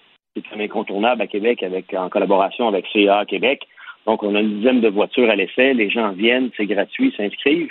Ils font une boucle de 5 km à l'extérieur du centre de foire pour se familiariser avec les voitures. Quand même. Vous voyez, c'est drôle parce que on est à Québec et encore hier, des gens de Montréal, des gens de Chicoutimi, des gens de Val d'Or vont descendre au Salon de l'Auto de Québec pour essayer une voiture qui ont déjà passé une commande, Ah oui. mais qui n'ont jamais, ils jamais conduit encore. Qu'ils viennent au Salon de l'Auto, ils vont essayer le modèle justement qu'ils vont recevoir peut-être dans cinq mois, dans six mois, Ouais. dans un an. Ouais, puis je lisais aussi, euh, M. Drouin, là, vous avez euh, une collection de, de voitures de luxe euh, à présenter. Ah, absolument. C'est un coup de circuit pour nous à Québec en collaboration avec Automobile, etc., qui est un concessionnaire justement de Montréal. Euh, on a 11 voitures de collection pour une valeur de presque 32 millions de dollars, là, dont deux Bugatti Chiron, une Pure Sport le vert évaluée à 6 millions. Il y en a seulement 60 exemplaires à travers le monde. La Chiron noire, là, 20 exemplaires à 5,5 millions. Hmm. À Québec, c'est la première fois qu'on voit autant de voitures avec euh, un montant aussi élevé, bien évidemment. Ça fait rêver tout le monde. Ouais, apportez pas votre trousseau de clés près de ces voitures-là. Hein? Commencez à les Non, on peut pas s'approcher trop non plus. Là, Là, effectivement. mais je savais pas, a- vous avez une journée familiale. Il me semble qu'on n'a pas ça ici à Montréal, là, une journée familiale au Salon de l'Auto. Oui, ben Québec est très, très familial. De un, on a la chance ou le privilège d'être positionné dans la semaine de relâche. Et moi, ça fait déjà quoi, dix ans que je suis à la Corporation des concessionnaires, mais huit ans que je fais des, salons de l'auto.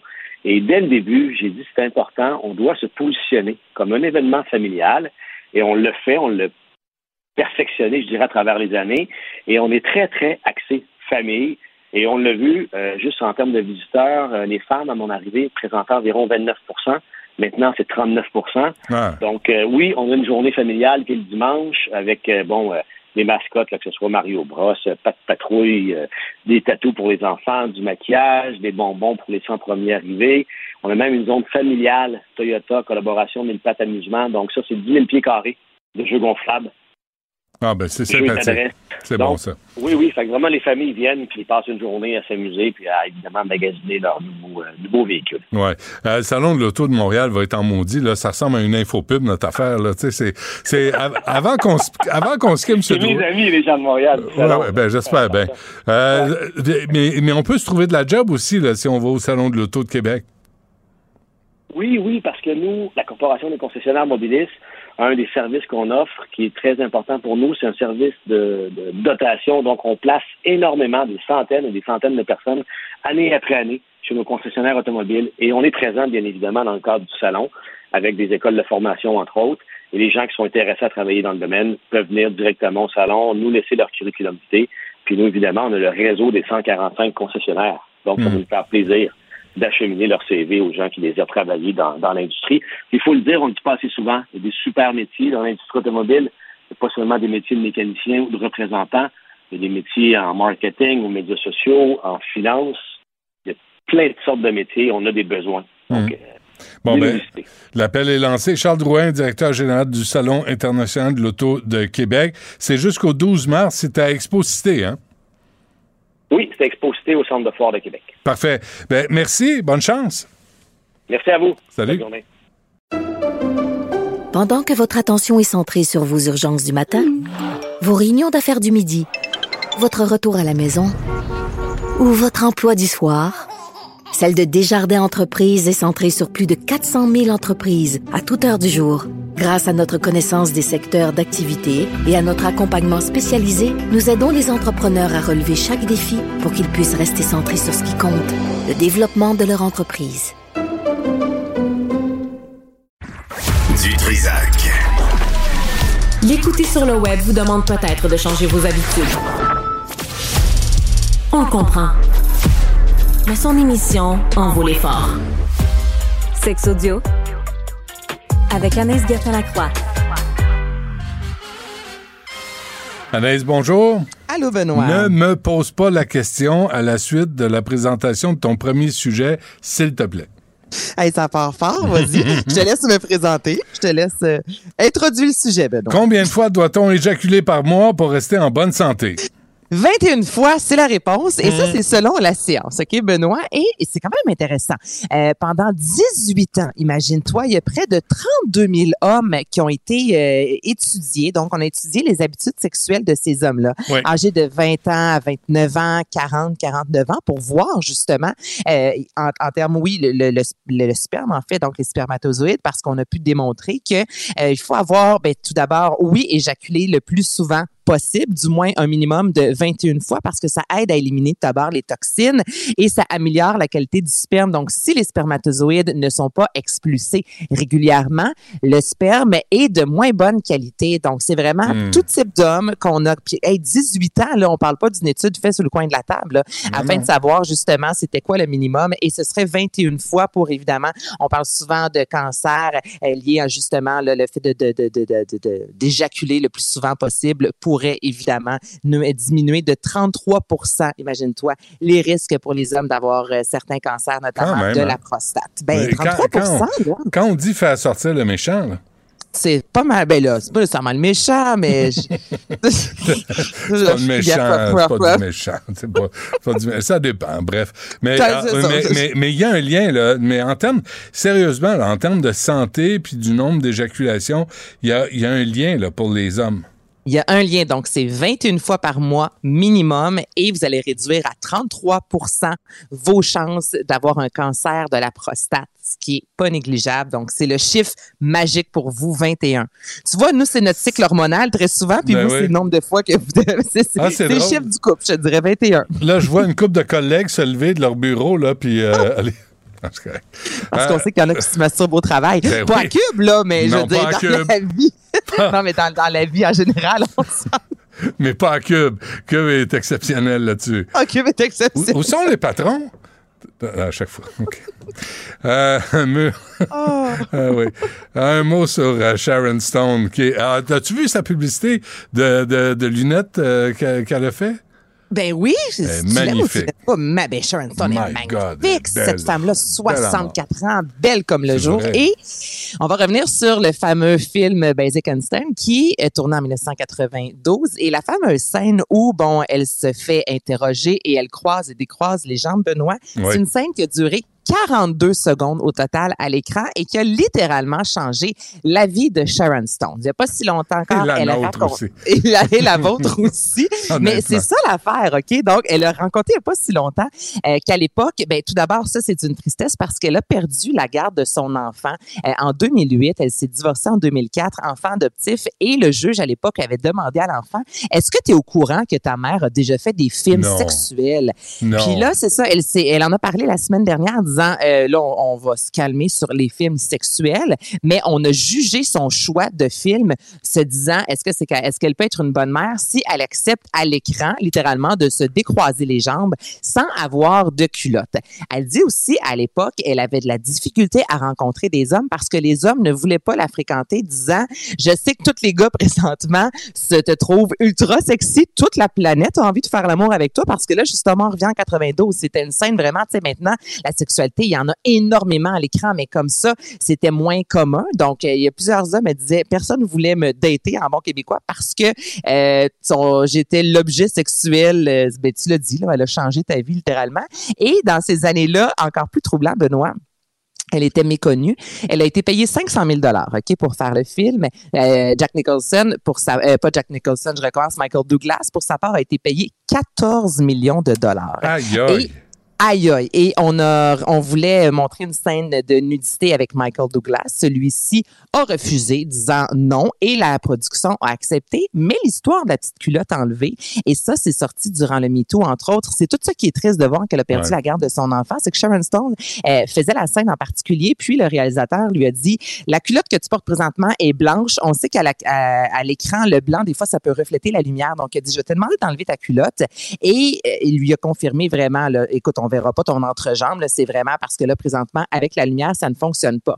Et elle s'est rendue à Cannes, la première fois, Benoît, que le film a été diffusé. Elle a vu en plein écran, en même temps que tout le monde, qu'on voyait son entrejambe. Et le réalisateur est sorti disant, elle était d'accord, elle m'a envoyé la culotte en cadeau, était vraiment, ça lui dérangeait pas qu'on voit ses parties. Alors que Sharon Stone, pour sa part, a toujours dit, jamais au grand jamais, j'ai accepté que l'on voit ma vulve en ondes. Si j'avais su que ça allait donner ça, je n'aurais pas accepté. Effectivement, c'est une scène qui a lancé ma carrière, qui fait en sorte que, tu sais, c'est vraiment de- de- dans les films qui ont marqué l'histoire du cinéma. Mais somme toute, elle ne voulait pas que cette scène-là, elle ne voulait pas montrer son entrejambe.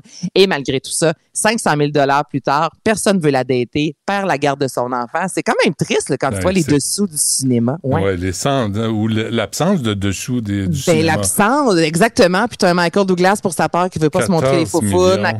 14 millions de dollars. C'est un peu comme quand je t'avais raconté que euh, le, le, le, magicien sais, je t'avais dit que le chien était payé plus cher que l'actrice principale. Ben sais, c'est Ouais. chien, mais c'est ça. Non, c'est ça. C'est une autre c'est- époque. C'est ce qui avait pas d'allure, puis c'est ce qui devait changer aussi dans l'industrie. Exactement, exactement. Bon, et euh, aussi, euh, en termes de publicité à la télé, la place des femmes s'améliore. Ben oui, on est de moins en moins des plantes vertes, imagine-toi. Et c'est pas moi qui le dis, OK? Donc, en 2017, Benoît, le rôle des femmes dans les publicités euh, dits esthétiques ou inactifs, alors c'était vraiment Sois belle et tais-toi, OK, était dans les scénarios de 50% Benoît, en 2017, ça fait pas 45 ans.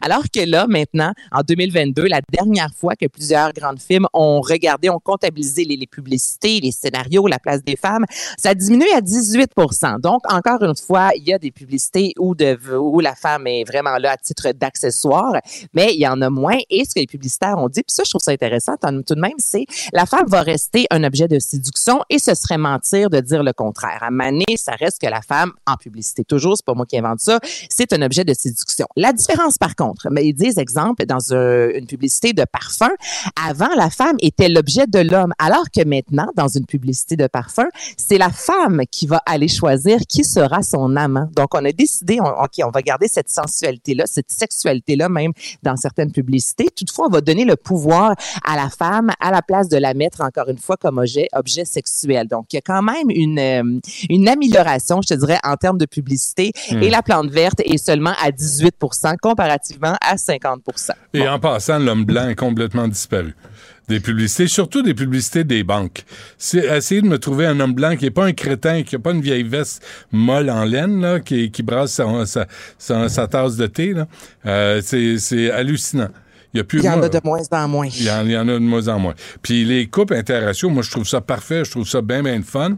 Mais euh, c'est Chris Rock même qui en parle dans son spécial. Il dit là, il y a, dans la prochaine publicité, c'est une femme noire qui est en couple avec un mille pattes. Juste pour être sûr que, tu sais, il n'y a pas d'homme blanc.